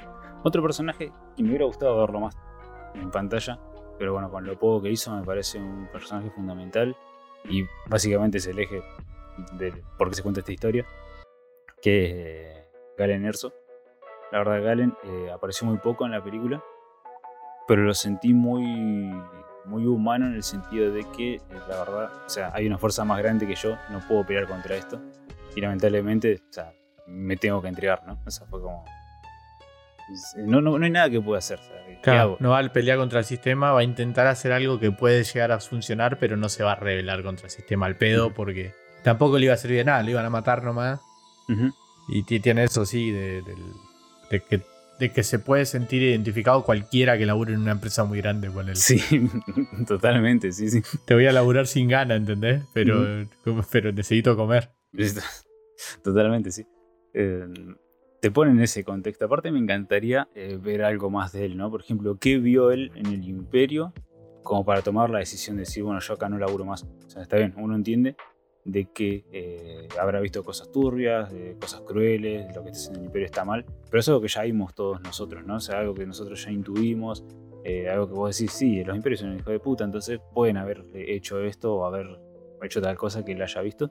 Pero me gustaría saber eh, qué fue, o sea, qué, qué peso le dio, ¿no? O sea, qué fue la situación puntual en la que él dijo, ya no. O sea, hasta acá, hasta acá llegué y me voy a la mierda. A pesar de tener una hija, a pesar de tener una mujer, o sea, a pesar de tener cosas importantes para él, ¿no? Entonces, eh, ¿qué fue lo que le- lo hizo tomar ese riesgo, ¿no? Entonces, me encantaría, por ejemplo, ver, no sé, una serie, un spin-off, algo de, eso, porque me parece sumamente interesante de- del pasado de él, ¿no? Y aparte también de cómo estuvo construyendo la Estrella de la Muerte, o cómo tuvo que hacer él para disimular todo eso que hizo para que la Estrella de la Muerte sea tan vulnerable en cierto punto. O sea, son un montón de cosas que el personaje, eh, como ya digo, si hubiese sido una serie Rock One, hubiese aprovechado muchísimo más las herramientas que tiene, como para contar muchísimas cosas interesantes que encima están ahí. O sea, hay muchísimos pasados como de Chirro y- y- o de cómo Cassian Andor eh, eh, transformó a K2 en un aliado. O sea, hay muchísimas cosas. que Le habían puesto cachuzo. Cachuza. al- sí, Acá sí. Como Arturito. Lo de Cassian es eh, ahora en la serie que vamos, que vamos a tener el año que viene. Ahí podemos sacar Ah, a ver qué serie de Cassian. Cassian, serie de Cassian Andor, que para mí va a ser de las mejores series que vamos a tener porque dijeron... Sí. Ah, Que, con- que habían confirmado que tipo iba a haber eh, personajes, o sea, buen cameo, y lo que estaría piola es que... eh, como es que sigan, ¿no? Lo que es eh, este tono eh, de grises Porque encima va a ser Cassian antes de Rock One. O sea que vamos a verlo. eh, vamos a ver lo que vos dijiste que capaz le faltaba en la peli. Lo vamos a tener en la serie. Él siendo un mercenario 100% y viste, bien gris, en donde no le importa que si tiene que matar a un aliado para hacer bien la misión, viste, para cumplirla, lo hace, para hacer, viste, así lo otro. Y la verdad que, como es, eh, yo la verdad que la espero un montón. Y capaz que nos da todo eso que vos decís. Sí. Hasta capaz que en una de esas conecta con Galen Erso por X motivo, viste, y, y tenemos eso. Sí, cuando consiga información de él, que yo, algo así. Total. Eh, mira, no, no me acordaba que habíamos dicho que iba a haber eh, ¿cómo se llama? serie de, de Cassian Andor, pero ahora que vos lo decís, la espero con, con muchísimo hype. Pero la verdad me parece un personaje sumamente interesante y que tiene mucho potencial todavía ¿no? por explorar, a pesar de que ya esté muerto. o sea, tiene muchísimo para muchísimo para darle ¿no? a esta franquicia. Ahora bueno, ya hablamos un poquito, ¿no? Ahora en el puesto número 2 lo tengo a Chirrut, me parece eh, un personajazo. Eh, no solamente por el hecho de que aportó bastantes cosas. De, es- esas- hay una escena muy graciosa, creo que es el chiste mejor logrado de toda la, la película, que es cuando le ponen una bolsa en la cabeza. Como, o sea, lo estaban por raptar y le ponen una bolsa en la cabeza. Claro, ahí sí, No. vos. ¿Es necesario? O sea, es- ese humor es buenísimo, ¿entendés? Porque no fue un chiste forzado ni nada. O sea, el chabón le pusieron una bolsa en la cabeza y con Es una un chiste. situación graciosa. Eso está es bueno. humor de Star Wars, eso. Es Claro, pero no es el humor de Star Wars de. de, de ¿Cómo se llama? Del negro este. ¿Cómo, se- cómo se llama el de- del episodio 8? 7. Eh, de film. Eh, ah, fin. de fin que hacen. no, no, chistes de no. mierda. Chistes Sí, pero no, Star Wars, mierda. Esto, es, un- esto es un humor viola. Es un humor más de, de que, ve- que verías en las series Mm, animadas. sí, re. Aparte, no, no se sintió metido con calzador, nada. O sea, fue- calzó, eh, calzó perfecto. O sea, me hicieron la escena ahí, o sea, era algo re grave, se lo están llevando todos a la mierda y el chabón tira esa. Encima no, no quiso ser gracioso, el chabón dijo, che, no me pongo en la cabeza que estoy ciego y le puse música. guacho que no piensan. Fue Sí, más un. Son tarados que, que- Sí, sí. que- que un chiste. No, no, fue, fue genial. Eh, con ese me terminó con, pero yo ya con el personaje estaba maravillado y de golpe hace eso y ya estaba, ¿viste? Como, bueno, qué, qué buena escena. Y otra, bueno, y otra cosa que también lo ha hecho un buen personaje, sí, sí, tentado por el chiste de mierda la puta madre, eh, es bueno esto de que el tipo eh, lo presentan como eh, la, fuerza, o sea, la fuerza está conmigo todo el tiempo, eh, como un loco hablando en una plaza. Y después resulta que, o sea, vos podés decir, sí, yo sé lo que es la fuerza, entiendo lo que es, y capaz que él está flasheando cosas, viste, yo, y de golpe vos lo ves que empieza a hacer cosas coherentes con lo que podría llegar a ser la fuerza, y vos decís, ah, no, este loco realmente siente la fuerza. Y los personajes, como decía Saka hace un rato, ellos no lo entienden y piensan que eso es una leyenda o un mito o lo que sea. Y entonces nosotros lo vamos viendo, ¿no? Como, como haciendo cosas con la fuerza como siente. Por ejemplo, hay algo que me pareció que estaba medio desaprovechado y que, por, como ya dije, porque el personaje de Cassian siento que se fue pinchando, pero dijo algo muy interesante con respecto a la fuerza que él dijo, estoy sintiendo en él que está listo para matar. O sea, como tiró ese tipo de datos que vos decís, claro, ningún Jedi había dicho algo de eso. O sea, o, o por lo menos que yo me acuerde, pero sí Claro. van a entender que uno, que las energías que transmite uno, como por- se está por pasar al lado oscuro con las dudas y todo eso, cambian. Y entonces él lo percibió como que, che, este está a punto de hacer algo malo. O sea, y está buenísimo como lo. Porque fue muy sutil y al mismo tiempo engancha muchísimo con todo lo que venía contando Star Wars hace tiempo. Y. Y, después, bueno, obviamente, eh, yo sabía como de inconsciente que. eh, que Cassian no iba a apretar el gatillo. Pero siento que esto tampoco cobró muchísimo relevancia. Después fue como, cuando discutieron con Jin fue. Sí, o sea, ¿qué lo mató? Lo mató la expresión, yo no lo maté, le viste un tiro en el pecho y quedó ahí, o sea, murió ahí. Siento que es algo que se podría haber aprovechado mucho más. Y, y- pero lo que sí le dio mucha importancia, bueno, fue al personaje de Chirrut, como venía diciendo, de agarrar y decir, bueno, este loco o sea, no solamente eh, hace cosas con la fuerza, sino que también la siente de otra manera. Y la O sea, entiende, claro. Exactamente. Entonces sí, me, parece un personaje súper interesante y encima el final de él, o sea, agarrar y decir, bueno, camino a ciegas por un, por un campo de batalla, diciendo, bueno, la, fuerza me va a guiar hasta donde tengo que ir y sé lo que tengo que hacer. Él, él llegó y no es que encima la fuerza le dijo dónde está la palanca, sino que él llegó hasta el lugar donde tenía que llegar, pero después empezó a tantear y perdió un montón de tiempo ahí, por eso lo mataron. Entonces, eh, no fue como, bueno, vos lo vas a resolver porque tenés la fuerza, sino la fuerza te ayuda un poco, pero no sos invulnerable ni nada de eso. Entonces agarró y después cayó. ¿no? Y, o sea, fue- creo que fue la muerte que más me dolió junto a la de K2, que ahora Mm. vamos a hablar de. Pero la verdad que sí fue como una escena bastante fuerte, por encima ya venían cayendo varios personajes. Y vos ya ahí cuando empiezan a caer todos, vos ya decís, esto no va a terminar. Mm, sí, ahí, ahí te empezás a pensar, ah, ok, va por acá. Es- porque se, Este- se muere y se murió, no es, ay, capaz Sí. vuelve, nada. Se murió. No, no, o sea, está ahí muerto, o sea, ya está. Y el amigo lo. Y lo peor es que le presen- al amigo le dice, o sea, vos tenés que creer en la fuerza, o sea, vos pensaste que era un loco, pero la fuerza siempre estuvo ahí, qué sé yo, y el amigo empieza a creer Sí. en la fuerza y muere a los dos minutos. ¿Me entendés? O sea, fue como. ¿Entendés? No, no- la fuerza no te va a salvar, ¿entendés? ¿Qué te pensás que sos? Y fue buenísimo. Fue buenísimo porque fue ese contexto cruel que la película siempre quiso Que datito, supuestamente, no me acuerdo si ya lo blanquearon o no, eh, Chirrut y el amigo, que, el que tiene la torreta esa, la, la minigun esta, supuestamente, no sé si terminó siendo con o no, eran pareja. Eran como la primer pareja eh, Claro. en Star Wars que era... Como en episodio 9. Acá- no, no, ahí siempre son todos. eh. Ah, esa no está porque en China no es válida. tipo. No es canon en Mm. China. Mm, Eh, ¿cómo es? Y esta sí, parece que sí. Como que había en unos textos. Siempre viste que eh, completan en los libros o en los cómics y pareciera que sí. Que por eso también a él le duele tanto que fallezca Chirriot cuando lo matan y se pone tan loco y todo así. Toda esa escena, como al saber eso, capaz que te, te llega a doler hasta un poco más. Sabiendo que Sí. Mira, eso- no sabía eso. toda la muerte de Chirriot, que también es buenísimo. Sí. Porque de hecho, todas las conversaciones que tienen cuando el otro está siguiendo la fuerza, él lo trata como de, ah, bueno, lo, lo banco porque lo entiendo, porque él piensa eso. No es como un amigo que lo boludearía o que, qué sé yo, es como que lo, lo acepto así como es y como que va más Mm. por como una relación como de pareja que lo, como que lo entiende porque lo quiere. Total. Una cosa Sí. así, que es, es- eso se siente. Ahora que lo dicen ustedes, te engancha bien. Posta no me he dado cuenta.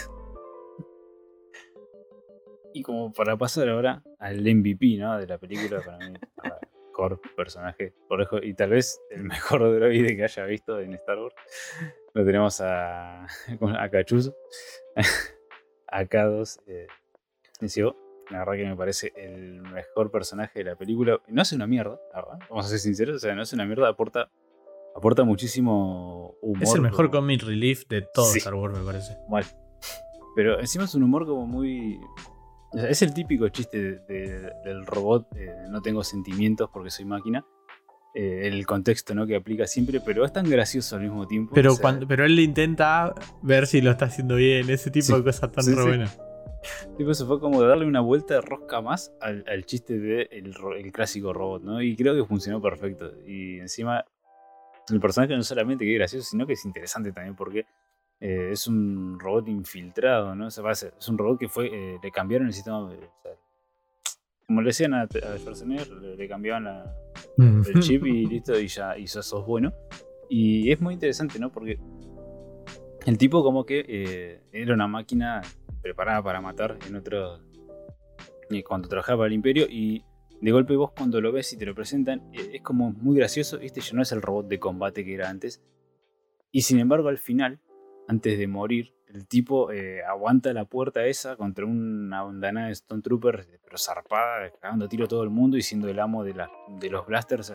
Me, encantó como eh, la, la película nos hizo pensar que él eh, ya está, o sea, le cambiaron el chip, pero se volvió un pelotudo, o sea, está ahí porque es amigo de Cassian y no sirve para otra cosa. Y sin embargo, el tipo todavía sabía pelear, sabía hacer un montón de cosas que eran de un, de un robot imperial, ¿no? De, de elite. Entonces fue como, estuvo bien. Claro, claro. Es, es como una. Siempre in- incorporan bichos que no les sirven en realidad. Onda, personajes que son otro más que si no lo hubieran sacado del otro lado, como por ejemplo, como. Me, me olvido el nombre del negro, boludo. No sé por qué me lo olvido Finn. completamente. Porque lo odio, me parece. Yo lo detesto, Finn, es el peor personaje. Eh, bueno, pero a él lo, lo- lo sacan del otro lado y no tiene información de nada, no aporta nada desde el lado de Stormtrooper, no sirve para una mierda el hijo de puta. Desaprovechadísimo. Y, bueno, y a este agarraron y aprovechan que tiene como, como las utilidades del otro, que es para lo que te sirve agarrar un enemigo y pasártelo, porque si no, ¿para qué lo querés? ¿Para qué lo lo mismo que lo hubiera encontrado en otro lado y lo agregás al, a la party como, como un personaje más. Así que. Y si no, totalmente yo, la verdad. Contentísimo con K2, la verdad me pareció el mejor personaje de la película y por el que realmente recomendaría. Eh, Rock Band, la verdad, es un, genio. Y- era bueno, como, como para pasar a otro de los puntos que no podemos dejar afuera, es el fanservice ¿no? de esta película. Y que no tiene ¿Y poco qué fanservice? digamos, porque la película tiene muy buen fanservice, que eso es, eso es difícil, ¿no? Es difícil tener buen fanservice en una franquicia como Star Wars, que tiene tanta, tantas cosas que uno puede guiñar, de tantos personajes que... como- Que es todo fanservice. Sí, que sí, sí. prácticamente todo, Claro, sí, sí, eso- que prácticamente eso- es todo Star Wars es fanservice todo. Desde. Después de la primera es todo fanservice. Posta, posta, no, no, es, es cierto. Pero que yo, nada de sables de Luke encontrados en la loma del orto, ni máscara de Darth Vader quemada, o sea, no te voy a dar ese fanservice de mierda. Te dar el fanservice del bueno, dije, ¿no? Yo, si bien hay un par de fanservice de mierda, como el hecho de que estén eh, Citripio y Arturito mirando ahí la nave despegando, o sea, no necesitaba esa estupidez. O sea, no, no me pareció totalmente Pero necesario. Es más contextual, me parece, que fanservice. Sí, pero está el pedo. No, Ah, no, te, no te aporta nada No tampoco, aportó pero nada. es medio contextual porque sabes que están los dos juntos, porque viste que después en el resto de la cosa como están separados y lo del brazo, como que te da como contexto más en el tiempo que en otra cosa. Pero tiene mucho, tiene fanservice muy boludo también. Tiene uno de que los los Stormtroopers están discutiendo de una de una nave o una cosa así de lo, del K-15 y en episodio, en episodio 4 hay otros Stormtroopers hablando de los nuevos K-16. Y tienen ese tipo de cosas están diciendo como que están obsoletos, qué sé yo. Y en la otra hay otros tipos que pasan. Viste que siempre como Sí, que sí. hablan los Stormtroopers Sí. cuando pasan. Bueno, y están conversando de los nuevos modelos. Y en esta están hablando de que los viejos estaban obsoletos, ¿entendés? Y ese tipo de cosas tan repiola. Hay muchísimas cosas que sí, que, lo- que los fans de Star Wars eh, se encuentran guiños a otros personajes, al universo expandido, un montón de cosas. ¿viste? La otra vez estaba escuchando un podcast de, bueno, este de Dayo con, con Carlos Lucas y eh, encontraron un montón de guiños, ¿viste? De, de cosas. Y yo decía, mira, yo no me había dado cuenta de eso. O sea, fue como, bien. Eh, pero sí, el fanservice del bueno, eh, quiero destacar dos cosas que tiene, ¿no? Uno, que me parece sublime lo que, lo que hicieron fue darnos una buena batalla de naves que Sí. creo que hace rato no veía. eh, no sé, creo que ni siquiera desde episodio 4 creo que no, no veía una buena batalla de naves. No, la única más o menos afable es la que hicieron en episodio 7, que te la mostraban cerca de la Tierra. Que era como lo único bueno, bueno de episodio 7, era agarrar y rehacerlo y poder hacerlo con en la Tierra, porque siempre era todo en el, en el aire, qué sé yo, y te mostraban como el más la sensación de velocidad y toda esa boludez. Sí. Pero Sí, y bueno. está porque fue después de, esa película. onda, me parece que va por eso el lado. Por ponerle el- la, ba- la batalla de episodio 1, que yo me acuerde, eh, fue un pispás encima de resolvió Anakin en un pedo, o sea, todo el pedo. Eh, Claro. ¿Cómo se llama? La 2, un coliseo, o sea, no hubo batalla prácticamente. La 3, eh, bueno, fue toda la, la apoteosis esta entre, ¿cómo se llama? Entre Anakin y, Obi-Wan y todo Entonces, no me acuerdo. Pero no de naves, no, no No de de lo que no había naves, fanservice quiere ver, claro. Exactamente, no, no había naves, naves como en el episodio 4, que es prácticamente lo que enamoró a todo el mundo. ¿no? O sea, creo que la mitad de los astronautas que tenemos hoy en día laburando en la central internacional miraron Star Wars y dijeron yo quiero ser astronauta, luego quiero ir al espacio. O sea, eh, Que encima fue- lo que trabajaron para hacer las naves, que viste que hicieron todo el trabajo de aerodi- de aerodinámica para que funcionen y todo ese Sí. tipo de cosas, como que es raro que no le hayan metido más sabiendo. Y sabiendo que es lo que vende, juguetes. que y vende. pone- Sí, y, y a- y no me había dado cuenta hasta que vi esta película y dije, che, qué buen conflicto de naves que tengo acá en esta película. Y de golpe me di cuenta que no había muchas naves en, en Star Wars así. Están viajando todo el tiempo, pero no, no me acuerdo de, de- de otras Es más que así. ves que llegan las naves y otro plano y sí, Sí. te siguen mostrando adentro de una nave y no ves la pelea. Exactamente. Entonces, eh, la verdad que este fanservice que dieron, pues está bien, decís, es una escena vital de la película, pero también es fanservice porque nos dieron muchísimas cosas que queríamos ver. De, hecho, uno de los. Uno de los que se. que se. que dice que está atacando o que llegó. También es el 5 rojo. Que es otro muy grosso en, en la primera Ah, trilogía que pelea con. con claro. Y es el.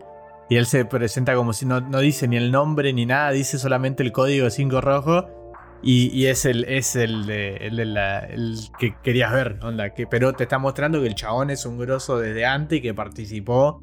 Y que le da más nivel también Total. porque participó en esto, ¿entendés? Y está la nave tanqueta también. Sí. La- Esa la manejo yo, boludo. La T-Wing. Ay, qué. Hermoso. Como lo choca ahí en la nave, tac, y lo empieza a correr para que se estrole Sí. contra la otra. Ah, Es muy bueno eso. Eso es buenísimo. Sí, tipo buenísimo. boludo. Sí, fue muy bueno eso. La verdad que. eso. Igual me sorprendió que Leia esté en una de esas, ¿viste? Eh, Ahí esperando mientras se sacudía todo y después resulta que estaba ahí.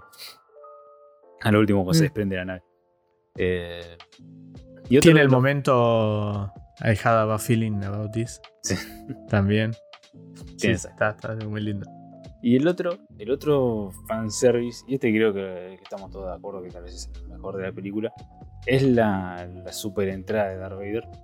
No, es hermoso, O sea, boludo. Eso, fue, es hermoso. Eso fue brutal. O sea, porque ya nos habían Encima no esperás No, que aparezca Darth No. Vader. No, porque ya te lo habían mostrado. O sea, uno está esperando que aparezca Darth Vader, porque Darth Vader es importante y está ahí. Y lo Ah, bueno, otra cosa ya. que hacen con Darth Vader, cuando lo muestran, te muestran el Sí. palacio de Darth Vader, que eso no lo habían mostrado un nunca. Mm, Y te muestran a los, a los seguidores que después son rojos como los que tiene... Como los que tiene... ¿Cómo se llama el de, el de la nueva? No sé Eh, por qué. Está, está bien. Snoke te lo tenés que olvidar eso. Estás haciendo bien. Claro. Sí, sí, sí. sí, sí. Pero, pero tiene ese tipo de, de guiñitos que te ponen en contexto de que Darth Vader ya estaba grosso ahí. Y que ya estaba creciendo y que, y que tiene. Y que tiene eso que, que, que no. Que él todavía iba a buscar las cosas. No mandaba a la gente todavía. Era uno de los que es. te- iba al, al campo de batalla y se tanqueaba a todos los chabones, boludo. Esa escena, yo, yo la, la vieron, ¿la viste en el Sí, cine vos, esta película? Está terrible. en el cine venías viendo y vos no esperás que aparezca Darth Vader. No esperás porque hasta ahora vienen haciendo mucho guiño de cosas secundarias, zarpado. Y, y el que el que estén llevando el coso en el último momento, que estén tan cerca y aparezca Darth Vader, que básicamente te dice vino el más pijudo de la, de la galaxia, Sí. agarrarlo, eh, le da más nivel todavía a que hayan zafado con la información porque fue él a buscarlo, ¿entendés? Sí, Y como que sí, como que le suma más a lo que pasa en el episodio Aparte 4. de esa escena, vos estás en el cine, como termina la escena que explota todo y vos decís, uh, qué garrón, bueno, explotó. Y no, empieza no la solo música. empieza la música, empezás a ver a los guachines con los cascos esos de té, con la nuca así larga, y vos decís, Sí. no. Porque el pasillo lo reconoces, ese pasillo blanco y los chaboncitos, estos Sí, sí, aparecen sí. solo en una parte en Star Wars. No, no me vas. Y, y ahí te empieza a latir el corazón, se apagan las luces y escuchás la respiración y los pasos. Y cómo aparece como si fuera un monstruo. Y vos decís, loco, no. Encima. E- Encima hace. Bueno, es muy parecido a, a cómo pelea Total. Luke en, en Mandalorian. Es como una- un paralelismo muy Mm. piola que hicieron.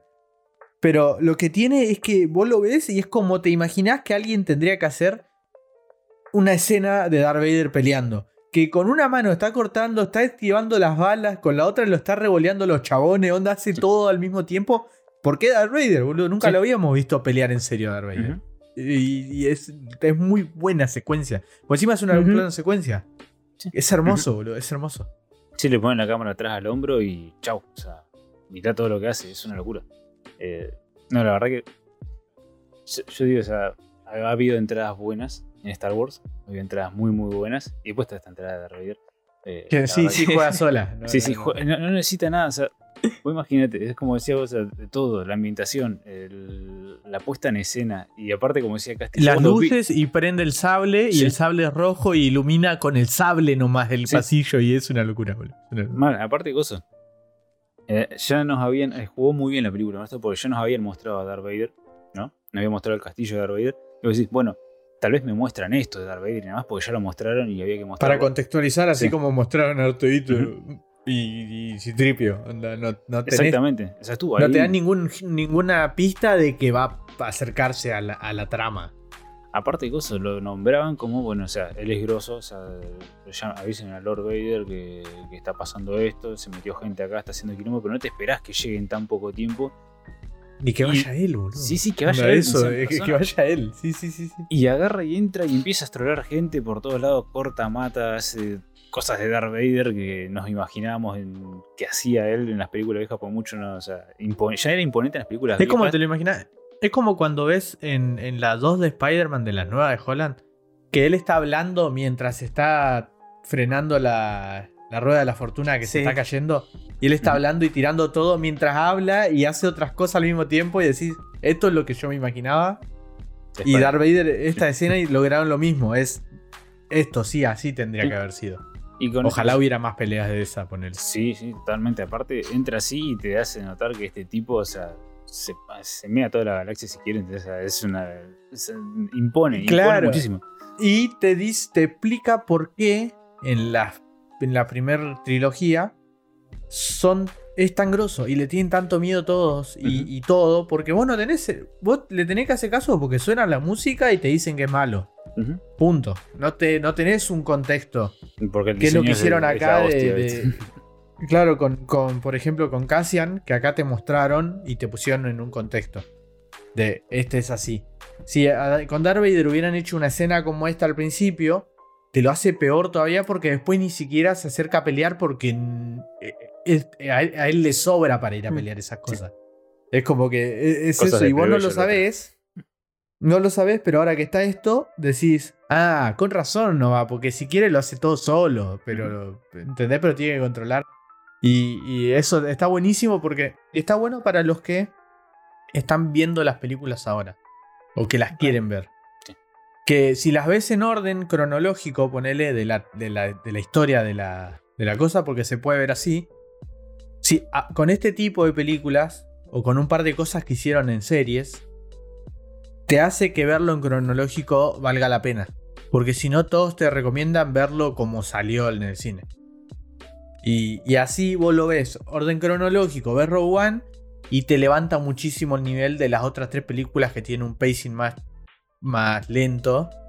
Pero tienen todo este, este peso atrás de por qué están intentando mover a la gente que se había apagado. Todos los que se habían escondido, los que no estaban en, en la movida. Y todo es como que le da el peso de hagámoslo porque mucha gente se sacrificó en Rogue One. Total. Onda, y ahí, ahí te hace cambiar un poquito el porqué de lo que lo estaban haciendo. Pues el otro era asumir y creerles, onda. Está bien, es tan importante, pero no lo sabíamos hasta que no vemos este tipo de cosas.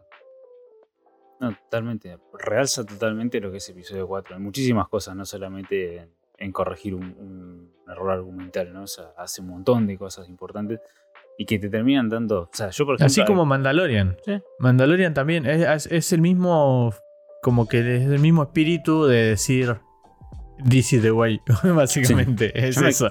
Yo me quedé re manija de ir a ver episodio 4 cuando terminé de verlo. O sea, Sí, me- sí, me ganas de decir, manija. De decir, ah, entonces, a ver, la quiero ver a ver si veo algo distinto. Porque te da otra perspectiva. por ejemplo, yo terminé de ver, no sé, Prometheus y no me dieron ganas de ver Alien, por ejemplo, pero terminé de ver Rock One, ¿entendés? Y no. Y me quedé con las re ganas de ir a ver esa. de ir a ver Star Wars, ¿entendés? Me había olvidado, Prometeo, qué película de mierda. ¿Entendés? Por eso, ¿entendés? Es una película, o sea, me dijiste, me dieron ganas de ver una película que ya es vieja, ¿entendés? Y que la mirás tal vez y te la encontrás de Y que ya la viste hace poco, Sí. porque reviste todo. Y me dieron Va, ganas de- la viste por primera vez. Sí. Sí, la había visto de chiquito, dos boludeces así, ¿viste? Claro, claro, pero digo, reviste vi. no, no, cuen- no cuenta como No reviste como- para lo que hiciste vos, No, no. claro. Olvídate que no. Entonces me, me dieron muchísimas ganas de ir a ver el episodio 4. Y es, creo que lo que mejor eh, logra la película es eso: agarrar y decir, che, puedes ir a mirar el episodio 4 de nuevo ahora. ¿entendés?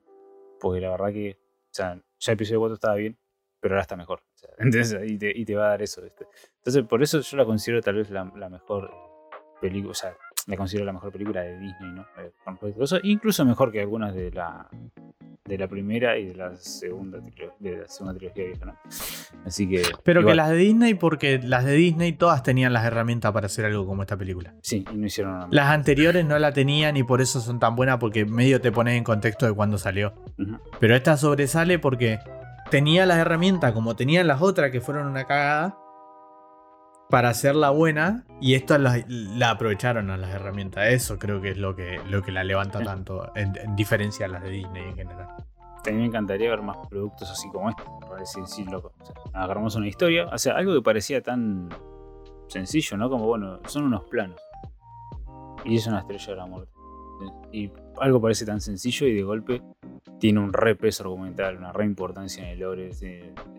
hubo personajes grosísimos como Darth Vader metidos en el medio. O sea, tiene mucho. O sea, aporta muchísimo y con, y con encima a la altura, ¿no? Y si todo esto que hablamos ahora nos pareció buenísimo, ahora vamos a pasar a lo último ¿no? de esto, que sería un par de puntos débiles que tuvo esta película. Y que ya los dije a lo largo de esto, pero ahora los vamos a remarcar bien. Que uno es el personaje de Jin. O sea, hablamos de lo bueno y no hablamos de Jin. O sea, imagínense lo poco relevante que fue este personaje. Que la verdad me parece un personaje que, que arranca mal por el hecho de, me lo están mostrando como, o sea, a qué personaje en Star Wars no se le murió el padre. Es como en One Piece. O sea, a qué personaje no se le murió el padre. O sea, se le murió la madre en este caso. Es como si estuviera más para darle importancia a Galen Total. que Sí. para estar. Que a sí misma. Claro. Sí, como bueno, Galen tuvo un peso para hacerlo, pero ella qué peso tiene. El hecho de que no conoce al padre. Yo, entonces, Sí, lo, único, lo el único como peso y arco que tiene es lo de lo que pasa con Forrest Whitaker. Que ella está enojada por eso y después al final el chabón se reivindica y listo, no sirvió para nada todo ese arco de mierda. Onda, eso es lo único que tiene. Porque No, viste que ella está enojada porque él la dejó cuando Sí. era chica y todo eso. Pero no aportas nada, esa, no aporta nada. Si no hubieran tenido ese conflicto entre ellos, la película hubiera sido exactamente igual que como siguió. No, Totalmente. Aparte de cosas, eh, siento que la película, bueno, perdió muchísimo tiempo ahí. Siento que podría haber desarrollado más al resto de la tripulación, o incluso ella misma, ¿no? Porque tenía muy poco tiempo la película para todo lo que quería contar. Y, y entonces agarrar y, y tener a. O sea, perder tiempo en Shin para que encima no termine siendo un buen personaje me parece tal vez el desperdicio más grande de la película. Y ojo, Shin no es un personaje que me caiga mal, eh, no es un personaje que yo diga, no, qué personaje de mierda, sino es un personaje que le faltó tiempo. Le faltó tiempo de trabajo, le faltó tiempo de desarrollo, le faltó tiempo de agarrar y mostrarnos cosas más interesantes, porque el personaje tenía muchas cosas buenas para contar. Pero siento que le faltó, y incluso la, interpretación de la actriz me pareció muy buena, pero siento que... O sea, Es mala para la historia, no es mala en general. no, por eso. Y aparte de eso, eh, la presentaron como aparte eh, la típica rebelde enojada con el mundo y que nadie la entiende, ¿viste? Y fue como. Ya vi mil personajes de esos en Star Wars, o sea, no necesito dramas. Y aparte, eh, el peso de ella, es más, si no está Cassian, creo que es prácticamente lo mismo. O sea, creo que incluso Cassian podría haber resuelto esto solo, o sea, sin, sin la ayuda de ella. Pero bueno, eh, aparte tampoco se siente el peso de que sea la hija de, de Gozo, ¿cómo se llama?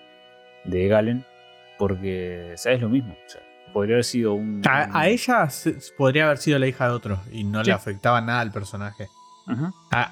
Por eso digo, para mí está más como un soporte para la importancia de Galen y una razón para Galen para hacer lo que hizo, ponele, o cosas así. o el- Pero no, no tiene mucho más. Es que Gozo, o sea, si, si ella como personaje secundario me parecería un buen personaje. Tiene un, un Claro. involu- está involucrada con la historia, tiene un peso, qué sé yo, pero es la protagonista. Es el personaje principal, la cara de ella está en el póster. Y no puede ser tan irrelevante el protagonista, es el personaje principal de la película. O incluso, eh, ¿cómo se llama? Eh, Cassian es secundario al lado de ella, en cuestión de relevancia, ¿no? Es ella y Cassian. Y, y bueno, pero es, la verdad que siento que a ella le faltó. Por eso lo digo de nuevo, por enésima vez, me hubiese gustado que esto sea una serie y hubiésemos tenido más tiempo de conocer a. De, incluso me, encanta del personaje que hayan ido por el lado de la introspección. De, eh, ella tiene un conflicto interno y no es solamente está enojada con el mundo, pero obviamente no tuvieron tiempo.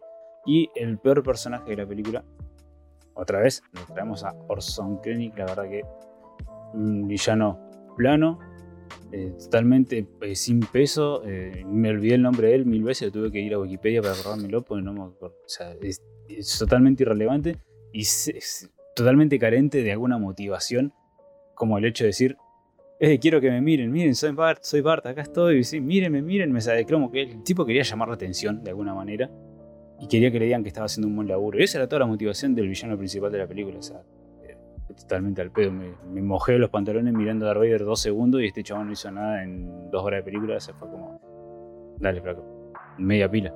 Entonces, eh, me parece el, el peor villano, tal vez. Incluso eh, es peor que, ¿cómo se llama? Que el de episodio 2. Que ni me acuerdo el nombre de este. De este. De este. Ah, Jedi iba a decir. De este Sith, que no me acuerdo ni el nombre, que era más irrelevante que la mierda. O incluso peor que Palpatine revivido. O sea, la verdad me parece. Es plano, es, totalmente nulo. Es un personaje que si no estaba ahí, es lo mismo. Hubiéramos de- derrotado a los Stone Trooper a cargo de, Tarkin, y era lo mismo. Y encima, aparte, va a morir de manera estúpida. O sea, ahí se para ahí al lado y se come un rayo colateral de sus propios compañeros. O sea, ni siquiera eso. O sea, es como. o sea, me pareció demasiado malo el personaje para ser el villano principal de una película que estaba jugando con meterte a los villanos clásicos de Star Wars. O sea, como que, dale. tenías que hacer algo un poquito más. O sea, está bien, te puedo aceptar que estaciones la nave a 5 kilómetros de distancia para avisarle al otro que venga, que está yendo, pero ser nulo en la película es lo mismo que la nada. Pero, como para ir finalizando esto ya no, porque si no nos va a quedar un poquito largo, un poquito bastante, eh, para redondear, ¿no? Eh, la verdad, Rogue a pesar de tener una protagonista principal nula, a un villano principal nulo, y a un Cassian Andor que arrancó muy arriba y se fue pinchando y desinflando a lo largo de la película, es tan bueno lo que cuenta, es tan bueno lo que muestra, es tan original lo que incluso trata de trabajar en, en el contexto de Star Wars que no se había visto, que me parece una excelente película de Star Wars. O sea, si tuviese que recomendar una película independiente, me parece, no diría que es una tan buena película porque los personajes principales son basura, pero eh, el resto son, son muy buenos. Entonces no te puedo decir, che, esa película está buena, pero los secundarios son piola. ¿entendés? Eh, pero sí es una muy buena película de Star Wars, porque engancha muy bien con todo lo que, con todo lo que veníamos diciendo, con todo el, el contexto de episodio 4. Y aparte es una peli. Así que- la- es la más diferente. Sí. Si te pones a mirar entre todas. Y es Es refrescante. súper, súper, sí, sí, sí. Y además tiene, bueno, lo mejor. Y. sí, sí, sí, ese fanservice. Y bueno, la música también. em, eh, leí por ahí que la música la hicieron en menos de un mes. Porque no me acuerdo que, que había pasado bien. Pero la verdad que bastante a la altura cumple bien la música. Y me gusta que no haya. O sea, si bien no, no es lo mismo que en The Mandalorian, por ejemplo. Que en The Mandalorian creo que la música dijeron, bueno, nos metemos en el culo a John Williams y vamos a tratar de hacer algo un poquito distinto en algunas cosas. Eh, creo que esta bebe muchísimo de John Williams, creo que, creo que quiere parecerse bastante. Lo, emu- lo emula bastante bien, pero no John Williams. No, olvídate. no sé. Y con el tiempo que tuvo tan, también es como estudio mapa. Claro. o sea, no, no hay mucho que pierda tampoco, ¿no? Así que, nada, yo por mi parte, no sé si ustedes quieren agregar algo más de- del balance final de la película, pero yo por mí. No, no. No, Véanla y vean 10 veces la parte Sí, en de Darth HD. Vader, nada más. Sí, por favor, búsquenla en YouTube, pónganla en, blu- en bucle. En un monitor ponen, si tienen monitor o no, en, en el celular miran el tráiler de Batman y en la pantalla ponen el, el coso. eh, ponen la escena de Darth Vader del, Y en la otra, los últimos 40 minutos de la película que también. Y tenés Sí, todas ahí. las mejores escenas Sí, del ahí. mundo, ¿viste? Y te hacer una paja sin desayunar. Así que, nada, Ah. por- muchas gracias, Gus, por el tremendo informe de Rock One. Ya empezó a. Ya quedan poquitas las cosas que vas tachando de la lista. Sí, son 3 o 4, pero duran el 3 veces más. Sí, todo no, digo, está bien. Sí. Bueno, por eso yo cuando él me dijo, ¿sabes qué podría ser Clone Wars? Le digo, vos estás enfermo, le digo. Así al toque le dije, viste, le frené el carro al toque, él venía re emocionado. Le digo, vos estás enfermo, chaval. Pará. Y el Clone Wars vamos a ver cómo lo dividimos, ¿no? Porque No, igual Clone Wars parece largo porque son una banda de capítulos, pero Sí, son pasa que cortos. duran 20 minutos también. Onda es como ver una capaz anima- hacemos un- un podcast por cada temporada de Clone Wars. No sé, veremos cómo lo consumimos Claro. y cómo lo digerimos. Sí, sí, sí, porque tiene, tiene, hay, hay cositas, hay cositas. Hay Sí, telita sí, para se cortar. vienen como dicen cositas. los- Sí. Se vienen cositas. Así que nada, gente, este fue el episodio 68. Eh, ¿viste? No sé si- 68 de... Sí, Yo ya iba a decir eh, 69, no, no, no, 68. Después de 80 veces equivocarme en el Word, en el, la carpetita, en todo.